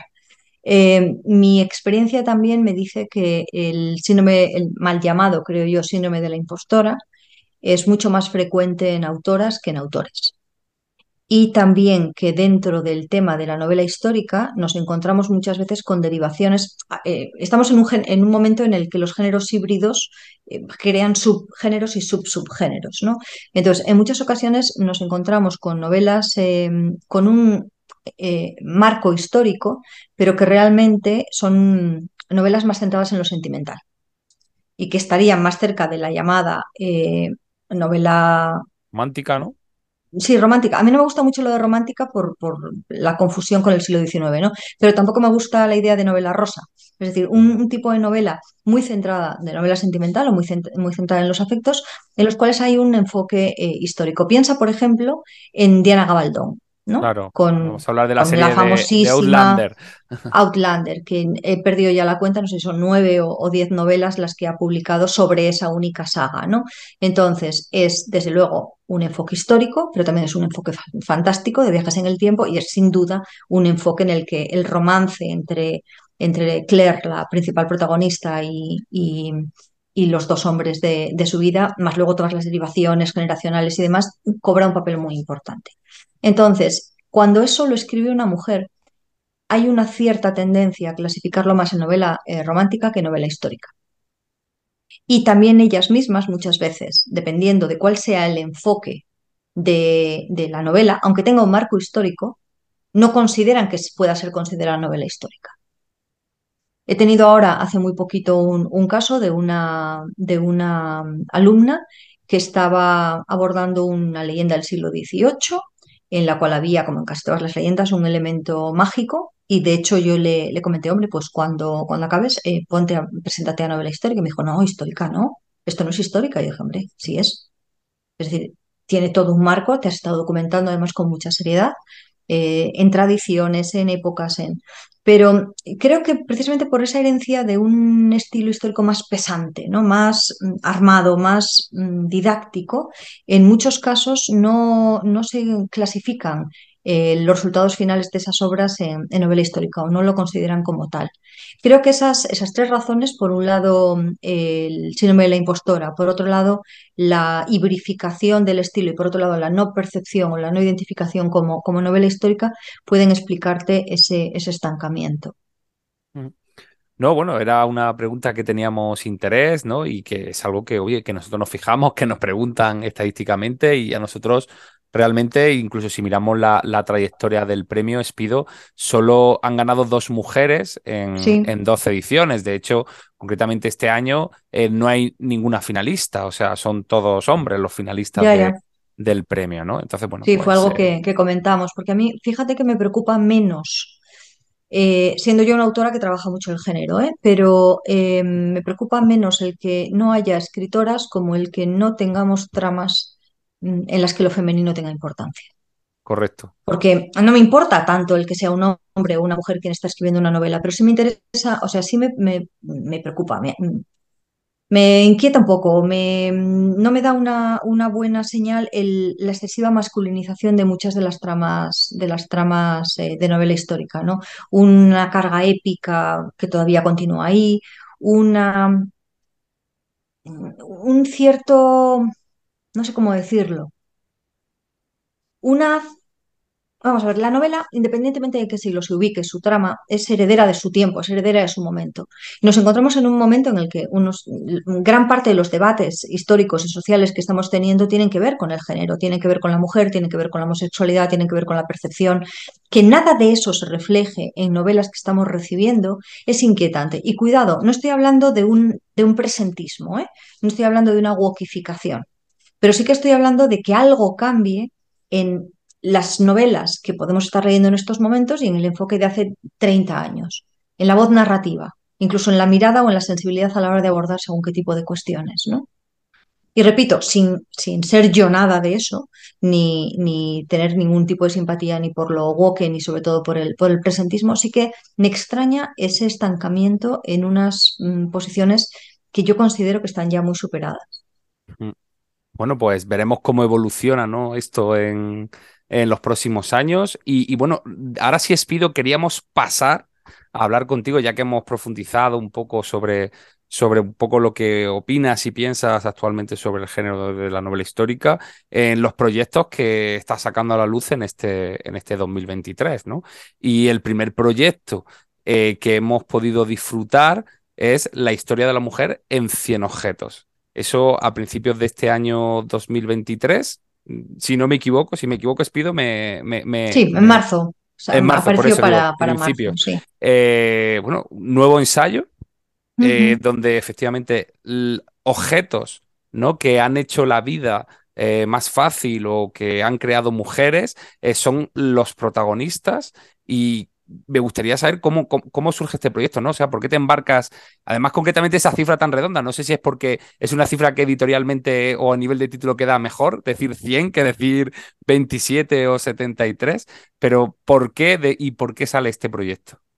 No, de hecho, Pablo, estuve dudando entre 99, 101 y 100. ¿Sí? O sea, cualquiera de los tres podía funcionar bien, ¿no? Eh, Pero ya, lo, pero ya lo habías, pero ya los habías clasificado y los tenías elegidos o dijiste, a este número tengo que llegar. Vamos a ver, es que cuando abordo este proyecto eh, ya hay una tradición anterior de, no, no demasiado antigua, pero que arranca precisamente con un programa en la BBC y que después eh, recala en el British Museum y que tiene más un interés didáctico y, y se ha continuado manteniendo en redes de una, bueno, en, en- en la web sobre todo, de una forma didáctica, de la historia del mundo en 100 objetos. Entonces, lo que yo hago es recoger ese marco y esa, y esa tradición, que como digo es reciente pero muy intensa, para hablar en este caso de una eh, faceta de la historia que, me interesa mucho, que es la presencia y la ausencia de las mujeres. Entonces, como te digo, siguiendo esa estela y haciendo un guiño evidente, porque, bueno, dentro de la historiografía de los objetos se está avanzando ahora mucho, pero todavía hay relativamente poco, ¿no? Por lo tanto, sería absurdo negar cuál es la, la influencia y cuál es la fuente, la fuente original, ¿no? Que, como te digo, es esta, este programa de la BBC. Em, podía jugar un poco con uno, con un objeto, con dos o con tres. En realidad abordo mucho más, de 100 en el libro, porque cuando hablo de uno de ellos, también hablo de los antecedentes, hablo después de, de- de cómo ha evolucionado o de si ha desaparecido por completo o de los opuestos. Y em, esto creo que enlaza de una forma bastante coherente con otros libros que yo he escrito acerca de, del mundo de lo, de lo femenino. En particular, una de las eh, de los álbumes ilustrados destinados a niños, que se llama Pioneras, y que lo que hacía era coger a 20 mujeres españolas e hispanoamericanas para hablar de las primeras en hacer algo. También está muy relacionado con todos los centenares de artículos para revistas que he escrito acerca precisamente de perfiles de mujeres o de logros de mujeres, pero aquí me interesaba más olvidarme de la biografía para saltar al objeto y por lo tanto hacer un, un análisis más neutro. ¿Qué nos permite eso? Pues esta eh, duda que teníamos hace un momento, que es dónde están las mujeres, todavía hoy en día, en este caso en el, en el premio literario y en la publicación en, novela histórica, preguntárnoslo a lo largo de la historia. Eh, porque hombres y mujeres ha habido desde el origen de la humanidad. Entonces, ¿qué ha ocurrido para que cuando estudiemos historia, cuando abordemos un periodo determinado o la ciencia o el arte, haya un desequilibrio tan importante? ¿Está justificado por la ausencia de las mujeres o han sido silenciadas? No se conserva ningún tipo de datación o se ha considerado tradicionalmente que son de peor calidad lo que se conserva o menos relevante. o- ¿Cómo afecta el que hayan estado relegadas al terreno de lo íntimo, por ejemplo? Entonces, tirando de esos hilos y haciéndome esas, esas preguntas, a mí me, me permite este libro hacer una reflexión no solo acerca del mundo de las mujeres, sino también acerca del, del mundo eh, al completo, ¿no? De, de la propia, del propio papel que los hombres han tenido en él. Eh, no solamente en inventos, sino también en actitudes, en costumbres, en prendas, en hábitos, en festividades, en, y en- sobre todo al inicio de- del libro, cuando todavía no hay eh, lenguaje escrito, no hay ningún tipo de testimonio gráfico más allá del arte o más allá de, de los hallazgos arqueológicos, de qué forma se está interpretando la historia posterior. Y por eso hablaba antes del presentismo, ¿no? Y de lo peligroso que es interpretar a través de nuestros ojos los tiempos antiguos. Entonces, esos 100 objetos se eh, despachan en dos páginas y media, con lo cual tiene que ser una visión muy rápida, muy, muy inmediata, muy... y se completa con una, una bibliografía muy extensa para que a quien le interese continúe profundizando en, en cada uno de esos, de esos terrenos, ¿no? Solo una cosa, eh, que ¿está de acuerdo Lady Maven que incluya, incluya al gato de las brujas como un objeto? Una Mm, ¿se ha- exigencia, una exigencia ofendida? básica.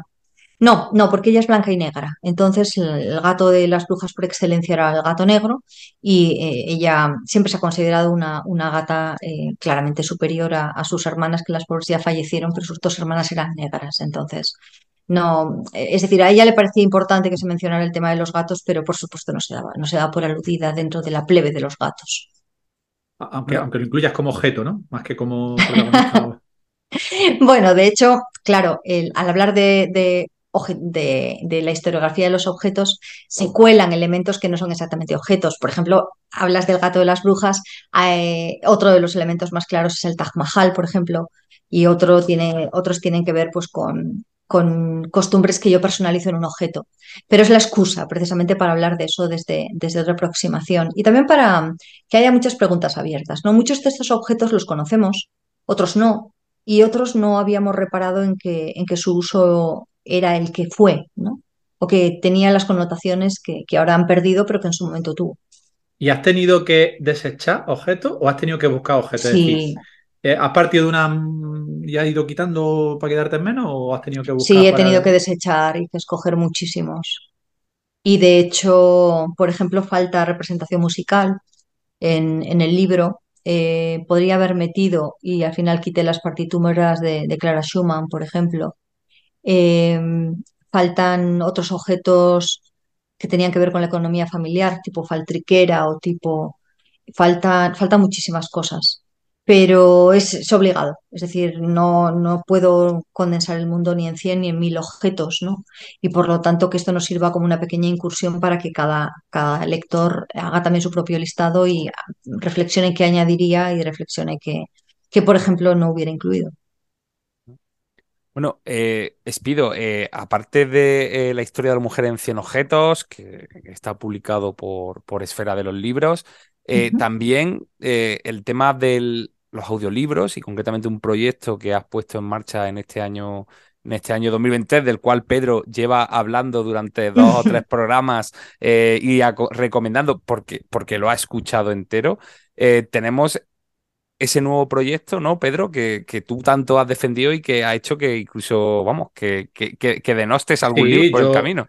Yo lo dije, eh, a la vez que estaba leyéndome el último libro de Mario Farrell, El retrato de la casada, empecé a oír Madame Termidor, la ficción sonora que ha guionizado Espido y que ha dirigido Espido en, eh, en la plataforma sonora. Y, un momento que me dije, pero si es que tengo más ganas de oír Madame Termidor que de seguir leyendo a Mario Farrell. Y mm, eso fue lo que, esa es mi experiencia, fue lo que me pasó. Y no quiero despreciar a nadie y animo a todo el mundo que si tiene el libro Mario Farrell a lo lea, pero eh, es que Pa- Para mí es absolutamente halagador, porque además es una, es una gran autora y una autora que a mí me encanta. Pero es cierto que la urgencia y la, la pulsión a la que te lleva el audiolibro es mayor. Fíjate que en mi caso no es una creencia por el formato, Porque sé, yo soy, yo soy un lector tradicional de li- papel y tal, que ni me gusta mucho el, el libro electrónico y, audiolibro me parece que es el primero que he oído. No escucho mucho podcast, pero el podcast es otro rollo. Es decir, te permite mucho ir y volver, no tienes que estar pendiente. A mí me da mucho miedo el audiolibro de que tienes que tener una concentración que y yo se está dándole para atrás para enterarte a ver lo que están diciendo, no me gusta. Con lo cual no es, una- no es un formato que a mí me llame especialmente la atención. Pero eh, me han terminado de oír y es- son 10 capítulos, 20 minutos y es que te lo suerves. Y es que tiene un Claro. planteamiento en el que eh, consigue, usando mucho la elixir, es decir, porque tampoco puede. no eh, y eso es lo que eso, eso- ahí es donde iba la quería preguntar qué hacer.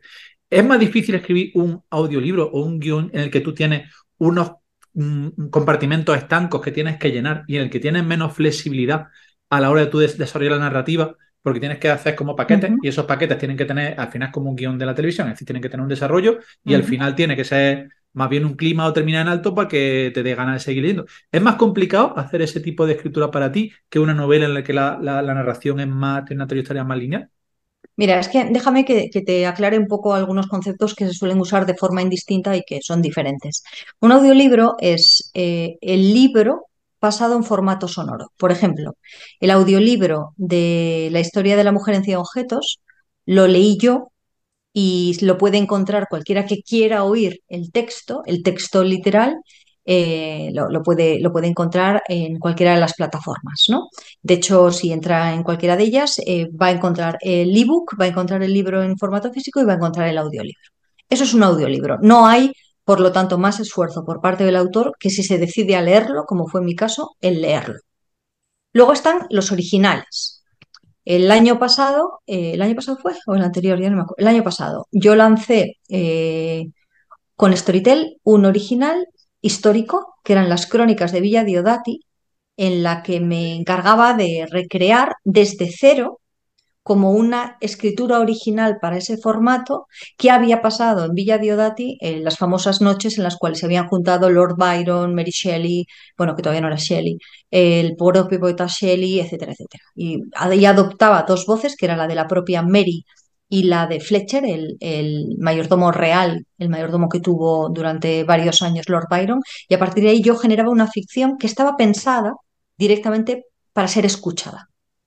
Entonces, eh, la diferencia entre las crónicas de Villa Diodati, que se mantuvo y se sigue manteniendo entre los más escuchados en Storytel, y eh, Madame Termidor, que como muy bien dices está en Sonora, es que esto es eh, algo totalmente diferente. Es una ficción sonora, es decir, es una película sonora puesta en pie con todos los efectos especiales y con toda una serie de actores profesionales, muchos de ellos reconocibles de doblaje, que tienen una dirección específica, a diferencia del original, que tenía dos voces, si no me equivoco, y ya estaba.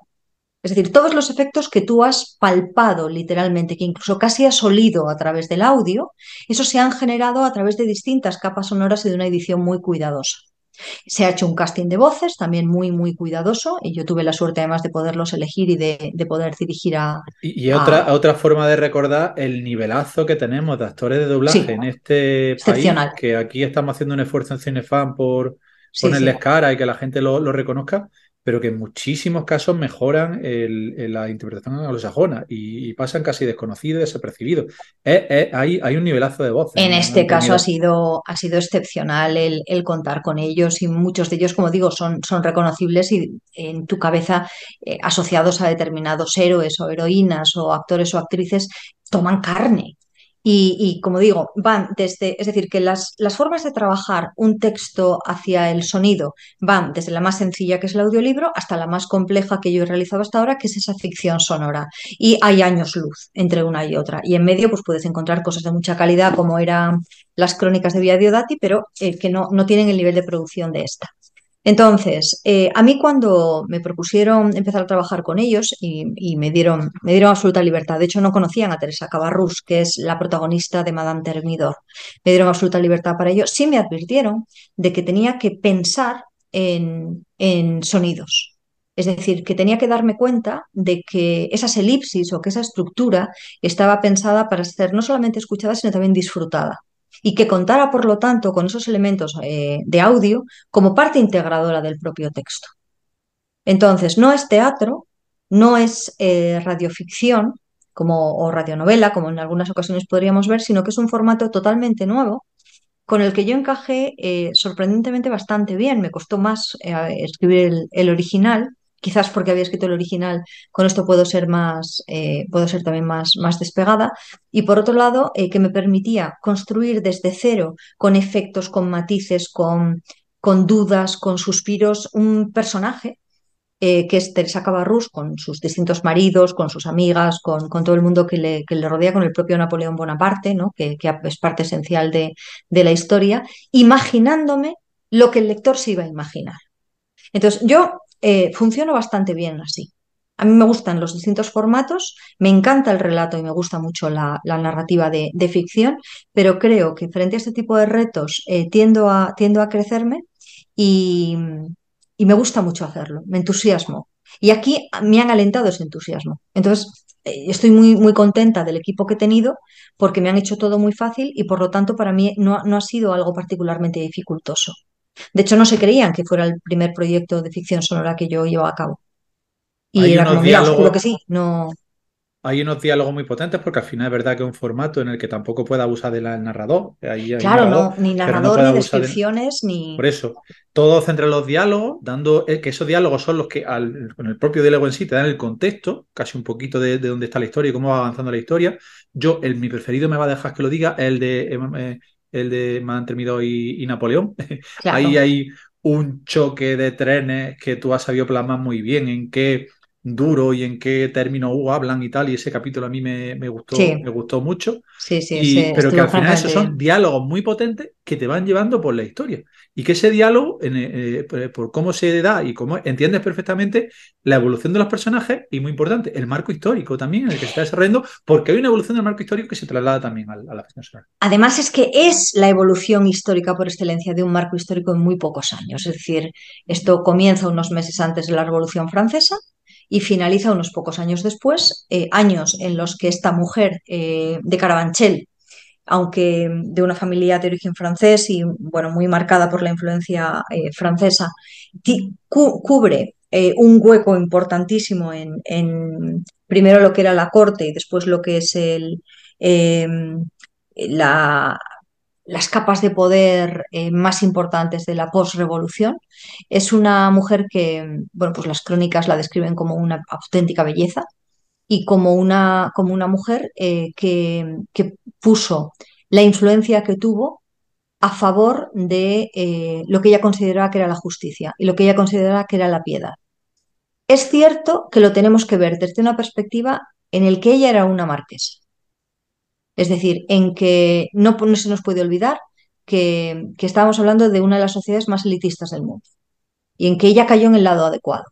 Pero mucha otra gente se encontraba en esa posición y no actuó como, como ella lo hizo, por ejemplo, ¿no? Sí, pero eh, eh, incluso en esa posición de privilegio eh, era muy difícil que una mujer fuera Mm. libre y le había muchísimo miedo a que una mujer ejerciera su libertad con la mm, comportamiento y las características. Y eso es una de las cosas que tú comentabas antes de ese análisis del papel de la mujer. Claro, y de hecho es que fue una ventanita muy corta de muy pocos años en los que las mujeres se pudieron comportar así y después esa ventana se volvió a cerrar. Y por eso la vida y las etapas vitales de Teresa Cabarrús, que se casa jovencísima, la casan con 15 añitos, eh, no los tenía todavía, me parece. Sí, Em, la relación con el marido también estaba. Hay Sí, que tener, bueno, que- hay que con- tener con- oye, no, todo estamos haciendo con el primer marido, con el pero- segundo marido, con, es decir, ahí hay un periodo de tiempo en el que, en el que ella se comporta de determinada manera y como digo, saltan por los aires, ven, ven, que está aquí llorando Lady Macbeth, que no le hago caso.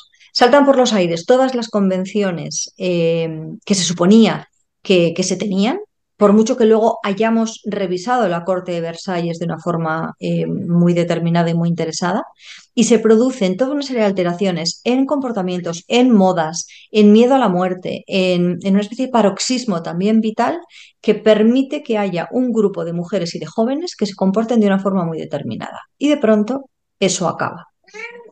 Y cuando eso acaba, Teresa tiene que iniciar la última etapa de su vida, que será muy larga y que será mucho más aburrida que la que, que, la que nos, nos enseñan estos diez capítulos. Entonces, también nos sirve como recordatorio, creo yo, en un momento también tan convulso como el que estamos viviendo ahora, de que, de que la historia se acelera y decelera. Eh, muestra determinados caminos y luego los cierra. Y se consiguen determinados derechos o libertades que después muchas veces son negados o restringidos. Y, y aquí cada uno de los protagonistas tiene una visión, por supuesto, interesada, egoísta y puramente propia de lo que está ocurriendo. Todos ellos, no hay ningún ángel. Pero lo interesante, creo yo, en esa interacción es descubrir de parte de quién te posicionas. Porque es casi inevitable en algún momento el tomar partido. Y eran épocas en las cuales literalmente te jugabas la cabeza. Ahora decimos lo de perder la cabeza o cortar la cabeza de una forma pues, pues muy, ah, muy banal, pero aquí no. Eh, Teresa estuvo encarcelada, Teresa estuvo a días de que la decapitaran. Y la que luego fue la emperatriz Josefina también. Y eh, muchos afrancesados españoles que habían salido huyendo eh, o que habían ido a apoyar la revolución acabaron sus días en, en la Bastilla. Y hubo también una purga importantísima, por ejemplo, de religiosos, tanto a favor como en contra. Hubo levantamientos sin fin interesantísimos que iban apareciendo como setas. Un momento en el que eh, Francia estaba en guerra prácticamente con el resto de Europa. Daba igual con quién, con quién hablaras, es que tenían, menos con Estados Unidos, tenían conflictos con España, tenían conflictos con Inglaterra. Entonces es muy interesante ver cómo una sociedad que, que está en, no en guerra, sino en revolución y que a su vez en el exterior de París está manteniendo determinados conflictos, se comporta y cómo reacciona. Y repito, tiene muchos puntos en común con nuestra propia negación de la realidad actual. Y- ¿Sigue yo tengo una pregunta. el código de el código de eh, pido en mayúscula para los los oyentes que estén interesados?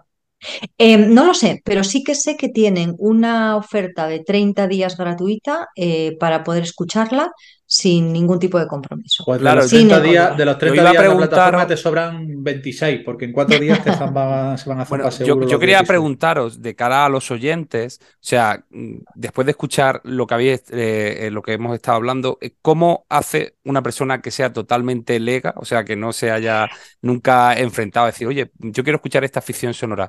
¿Dónde tiene que acudir? eh, ¿a qué plataforma o a qué página web para poder escucharla? La página es eh, la página de Sonora, pueden googlear perfectamente Sonora y ahí les aparecerá una plataforma en la cual les va guiando a través de, de distintas pantallas para eh, darse de alta, como digo, en ese periodo transitorio o si ven el catálogo eh, interesante para ya darse, Para darse de alta de manera definitiva, para Lo, lo más, suscribirse. lo más operativo creo yo que es descargarse la aplicación en el móvil, me parece a mí, porque el Pu- móvil... También, también. eh, hay eh, dos oírlo en la formas. página web es más incómodo. Yo por lo menos lo tengo Uno es a través de la, uno es a través de la página web, que es lo, bueno, mm, para, para gente que no quiere descargarse Efectivamente, aplicaciones, que vamos a todo, ¿no? pensar en la gente más, un poco más, vamos a decir, torpe, ¿no? Para, para este tipo Lo de pueden hacer a través de la página web o, como está diciendo eh, Pedro, pueden descargarse la aplicación del, del Play Store eh, que les corresponda, si tienen iPhone, si tienen Android. Y una vez descargada la, la aplicación, sencillamente tienen que navegar, como en cualquier plataforma, hasta encontrar lo que les guste. El sonido está grabado en altísima calidad, con lo cual, tanto a través de los altavoces del, del ordenador como a través de los auriculares, lo pueden escuchar exactamente igual que si han escuchado alguna vez algún podcast o alguna, algún programa de radio en diferido, como o, o este mismo podcast, como puede, como puede ser el caso, Al final es muy, muy similar. sí. Y la, la uni- la única peguita que le pongo, ya te lo comenté, es que eh, a mí por lo menos en la aplicación había veces que se me salía, es decir, tenía que volver a, a introducir el, el- el nombre de usuario y la contraseña, y al introducirlo eso me perdía el punto de lectura, de oída, el iba punto de escuchando y oída. tenías que, y Sí, lo transmití. Lo transmití porque Eso al final son no cuestiones me- de desarrollo de la aplicación Ya. que los propios informáticos van, van Claro. mejorando con las actualizaciones. A mí no me, a mí no me pasaba, por ejemplo, con mi método de escucha, pero, pero sí lo transmití, porque como tú dices, son, son pequeños ajustes. eh, cada vez además se están cargando más y más contenidos, con lo cual, eh, bueno, pues la, la potencia tiene que ser también mayor y, y ese tipo de cuestiones tienen que solventarse lo, lo antes posible. La usabilidad es muy intuitiva, es muy, es muy Sí, sí. sencillito todo y, y la verdad es que gente que no tiene ningún tipo de experiencia lo ha, lo ha escuchado sin, sin problema. Para mí fue un auténtico placer. Fue además abordar un periodo histórico eh, que no había tratado per se. Sí que había hecho algunos reportajes sobre María Antonieta y sobre los últimos días de María Antonieta. Uno, por cierto, me lo había encargado la firma Dior, eh, que os lo creáis o no, ha restaurado uno de los pabellones del Petit Trianon y por lo tanto, mm, pues nada, eh, en una de las visitas que, que realicé allí, eh, me, me pidieron que volviera a hablar, que escribiera un, un pequeño relato sobre María Antonieta. Y por lo tanto, pues desde Zweig hasta mm, otro, otro tipo de fuentes estuve documentándome bastante. Es un personaje que nos despierta una enorme fascinación y que tiene muchos puntos en común y que era el referente histórico de mi zarina Alejandra, de llamadme Alejandra, que hasta el último día de su vida tuvo un pequeño medalloncito, un pequeño camafeo en el que aparecía la figura de María Antonieta y tuvieron un destino muy parecido. Entonces, bueno, pues al final eh, nada en la historia es nada en la historia es casual, ¿no? Nos va llevando de un, de un lado a otro. Hay además muchas leyendas y también, bueno, pues textos bien documentados acerca de qué ocurrió durante esos días. Es caótico, absolutamente. Como todas las revoluciones nos hablan de, de un momento en el que todo salta por los aires. Es complicado imaginar el pavor que, que debieron sentir y también la sensación de, de impunidad eh, que tuvieron muchos de los sans-culottes o muchos de los, de los revolucionarios que en un momento determinado pues decidieron que, que, que necesitaban un nuevo orden y que ese orden tomaba las calles, ¿no? Imagínate pues el, el- colócate en el lugar que quieras, en el del noble, en el del burgués, en el del proletario, que entonces no eran ni siquiera proletarios, ¿no? Y, y piensa qué sentirías tú o cómo abordarías tú las calles de París o de Madrid o de, no me da igual, o de Jaén o de Úbeda o de Córdoba para, para por fin decir que ha llegado tu momento. Bueno, mm, voy a lanzar la última pregunta porque no nos vamos a poder extender mucho más en la entrevista, pero la última pregunta que estamos obligados a hacerte, La, Espido, la es, penúltima que yo tengo otra. Bueno, pues, bueno, venga, haz tú la penúltima y hago yo Venga, la hago yo la penúltima. ¿Cuándo eh, vamos a tener tercera temporada de Nota al pie de página, ahora que se aproxima la época estival? ¿Lo estáis Sí, vamos a tenerla, pero además es que viene con sorpresa. Oh, al- la, la, la, alguna la. cosica para el podcast, así que no nos oye nadie. Si aquí no escuchan cuatro gatos, si esto puedes decir lo que quieras, que no se va a enterar nadie. Eh, vamos a cumplir con un deseo de muchos de los oyentes de Notas a pie de página. Anda, en los que me incluyo. Sí, pues entonces piensa qué es lo que, qué es lo que nos habéis pedido a lo largo de tres años y ahí se va a cumplir. Muy bien. Pues, Bueno. pues próximamente en su eh, Próximamente en su, en su- en Radio Clásica tendrán notas a pie de página. Por cierto, que, sufrí con el pobre Martín Yade cuando se le ocurrió decir en el, en el concierto de fin de año que es una broma que yo entiendo perfectamente, pero que al pobre lo, lo- le llovieron chuzos de punta a las redes sociales cuando dijo lo de eh, habiendo estas cosas, ¿quién necesita reggaetón? Bueno, Eh, no sufras nada porque se mete, mi primo se mete en todos los fregados posibles y te aseguro que tiene las espaldas mucho más anchas de lo que nadie se puede imaginar. Eh, intentamos enderezar a Martín, le queremos mucho. Yo eh, hago mucha terapia con él, pero le entra por un oído y le sale por el otro. Es un ser absolutamente libre, Soltó absolutamente. eso en mitad de la, de la, de la retransmisión del concierto de Año Nuevo de, del 1 de enero y, al pobre le cayeron, le cayó Bueno, pero ya te digo, Como si estuviera nada, él despreciando el reggaetón. A ver, de- ¿qué tiene que ver una estrella Michelin con una hamburguesería? Pues son cosas distintas cada cosa tiene su momento y tampoco vamos a decir De no pobre que una nada, ¿eh? Él es muy consciente cuando dice lo que dice, de cuáles son sus no gustos, fue una metedura pata como... ofender. Sí, sí, él, él sabe dónde estaba metiendo, ¿no? Sabe exactamente qué es lo que quiere decir y qué es lo que opina. Y nunca le ha, nunca le ha asustado ni le ha mm, apocado el defender cuáles son sus ideas. De música, en particular música clásica, sabe muchísimo, es un auténtico erudito y en otros, en otro tipo Bueno, de cuestiones también. oye- oyendo me di tanto, cuenta que soy un parvulito, eh, Vamos, de pocas cosas sé, pero en, en música estoy a nivel de parvulito. Eh, Martín, yo le tengo un, aprecio bárbaro. Además, eh, creo que se nota en la complicidad que tenemos en, el, programa y fuera del programa, ¿no?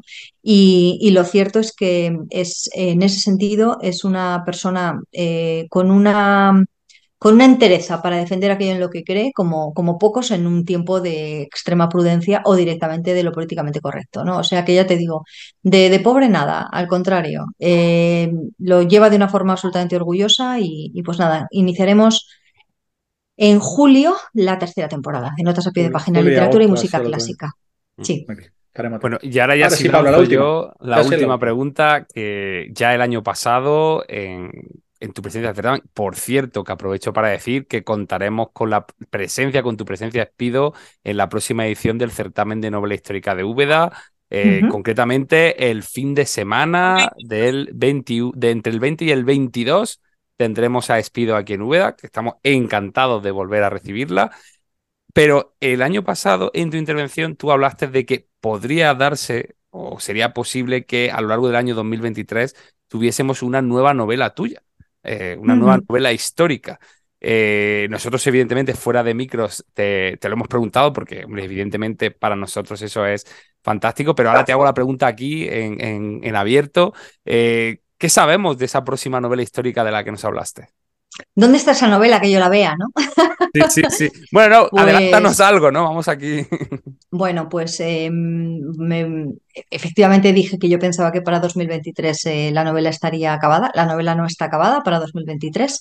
Eh, ha habido otro tipo de, de compromisos que me han tenido un poco alejada. No ha sido el caso, como me ha pasado con otras novelas, de encontrar nueva documentación, porque es una novela histórica, como ya hemos dicho, o de, de querer cambiar el enfoque del personaje. En este caso se debe a que, a que bueno, eh, com- compromisos que tenía ya, ya adquiridos se han ido eh, complicando y por lo tanto no he tenido el tiempo que quisiera. Os voy a dar dos pistas importantes, ¿vale? No va a transcurrir en un único país eh, y está ubicada en el siglo XIX. ¿Y se va a parecer más a la Flor del Norte o a llamarme Alejandra? A ninguna de las dos, aunque uno lo- de los puntos de arranque, uno de los puntos de arranque es Suecia. De hecho, yo gocé de una de las becas de movilidad del ministerio el año pasado para ir a, a investigar y a rastrear en archivos en Noruega. Estuve en Uppsala, estuve en Estocolmo, estuve viajando por el, por el país. Me cambió completamente, además, cómo pensaba yo que se iba, que iba a abordar la, la novela y, y no, no se va a parecer a, a ninguna de las dos. Espero. Creo que, que además eh, todo lo aprendido en las últimas novelas se va a reflejar en esta, en esta nueva novela y, y nos vamos a, un 19, a un 19 muy teñido por la hambruna en, en muchos lugares, pero en Suecia particularmente terrible. Se habla mucho de la irlandesa, pero Suecia pasó un, un hambre y una miseria y una necesidad que se resolvió emigrando a Estados Unidos de forma masiva. Una evolución además muy importante en, muy poco tiempo, eh, el éxodo agrario, el abandono de- del campo. Bueno, repito, eso lo, tuvo en común muchos, muchos otros lugares, ¿no? Y, y por otro lado, la, la idea de esa Inglaterra victoriana que estaba extendiendo su idea de, de, de qué era el dominio del mundo de una forma muy particular y que por lo tanto atraía artistas, atraía cantantes, atraía buscadores de fortuna, atraía modistas, atraía, atraía a una pequeña comunidad de los países nórdicos y bueno, pues con todo eso ya creo que ya no puedo contar más, ¿no? Ya está. Bueno, entonces seguramente el umbral. También os de- diré que estaremos, que hablaré de una serie de cuestiones que estoy convencida, convencida de que ninguno de los dos ha oído hablar nunca. Pues, y, y el umbral sería principios de 2023, primer trimestre, primer semestre. Mira, no me atrevo, no me atrevo a decírtelo porque No, no lo sabes, eh, no lo eso, sabes. eso sí que depende ahora mismo de plazos editoriales que no están en mis manos. Bueno, pues oye, Espido, eh, estamos encantados de haber compartido este rato contigo. Los oyentes que sepan que, que si quieren saber más o, o seguirte más la pista, tienes unas redes sociales muy activas y, y- y muy potentes donde pueden seguir absolutamente toda la información sobre los nuevos proyectos, sobre... Has estado en Roma, me han dicho, ¿no? Sí, estuve a principios de mayo con un grupo de historiadores, de hecho, eh, aprendiendo mucho y pateándome toda, toda Roma, viendo la parte de la antigua Roma y la parte también de la Roma barroca. Me lo pasé fenomenal. Pero ¿dónde quedó ya? Desconecté, que me vino muy bien porque estaba al borde del colapso, pero dos días después de regresar ya estaba otra vez enterrada en, en la neurosis. Qué espanto. Bueno, pues Pedro, ¿alguna pregunta más? Nada, no, no. Yo tendría más, pero ya hay que cortar. Esto ya No, pues ya lo dejamos para un segundo, para un segundo capítulo eh, con Espido. Y nada, Espido, nosotros de verdad darte las gracias. eh, encantadísimos de recibirte en nuestra casa aquí en. Úbeda. Y, y nada, pues que nosotros vamos a seguir con el programa y, y muy pronto que nos volveremos a ver. Que nos podamos ver muy pronto y abrazar muy pronto y hablar de lecturas muy pronto, porque de verdad que con vosotros siempre es un placer. Te esperamos con una caja virola bajo el brazo. Vale, tú sí que me conoces. Bueno, pues nos despedimos y nosotros continuamos con el programa.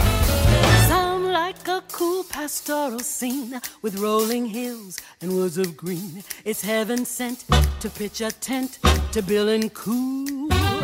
Some like the warm Hawaiian climb where one can really take one's time and hit the sack in a grass shack just made for two. Some like it nippy on the ice cause then the sheets are paradise. Keep rubbing hips until your lips stop turning blue. Some like it rough, some like it tame. Give me a more to love the flame. Some like it hard and hot. It's what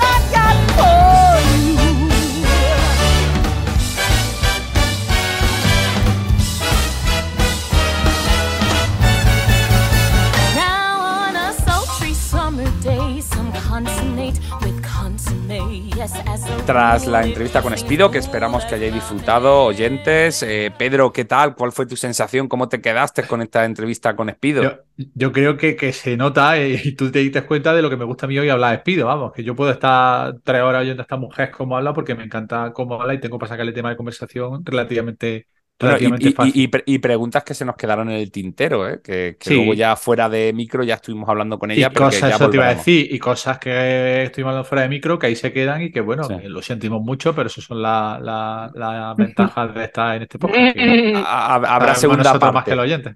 Habrá segunda Y- y- parte de entrevista con Espido. Segunda y tercera y cuarta y las veces que ya quiera, vamos, que por nuestra parte no hay problema.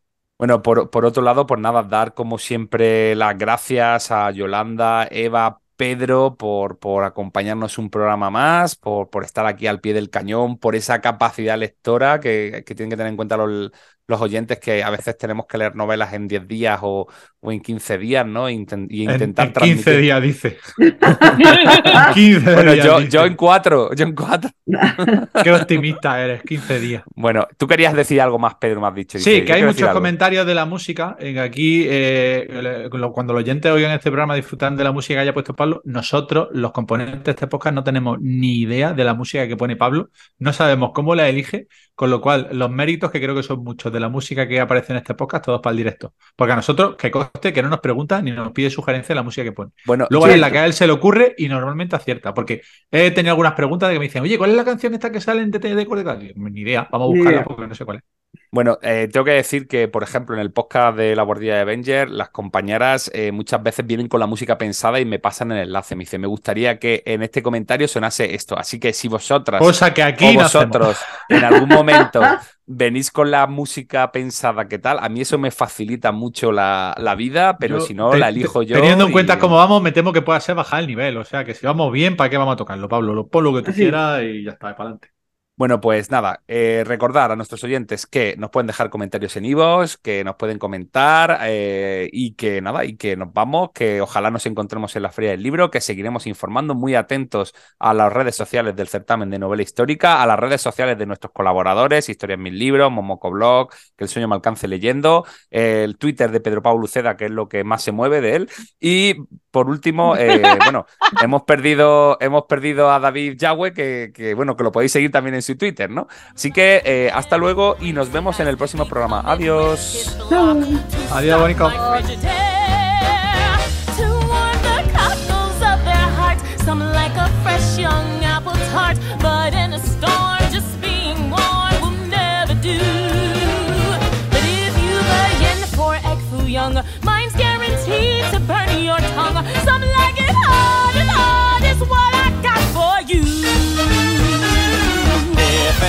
everybody was the same, well, life would be a bore. If Manny goes with Sammy, hell, that's what he's yearning for. Life just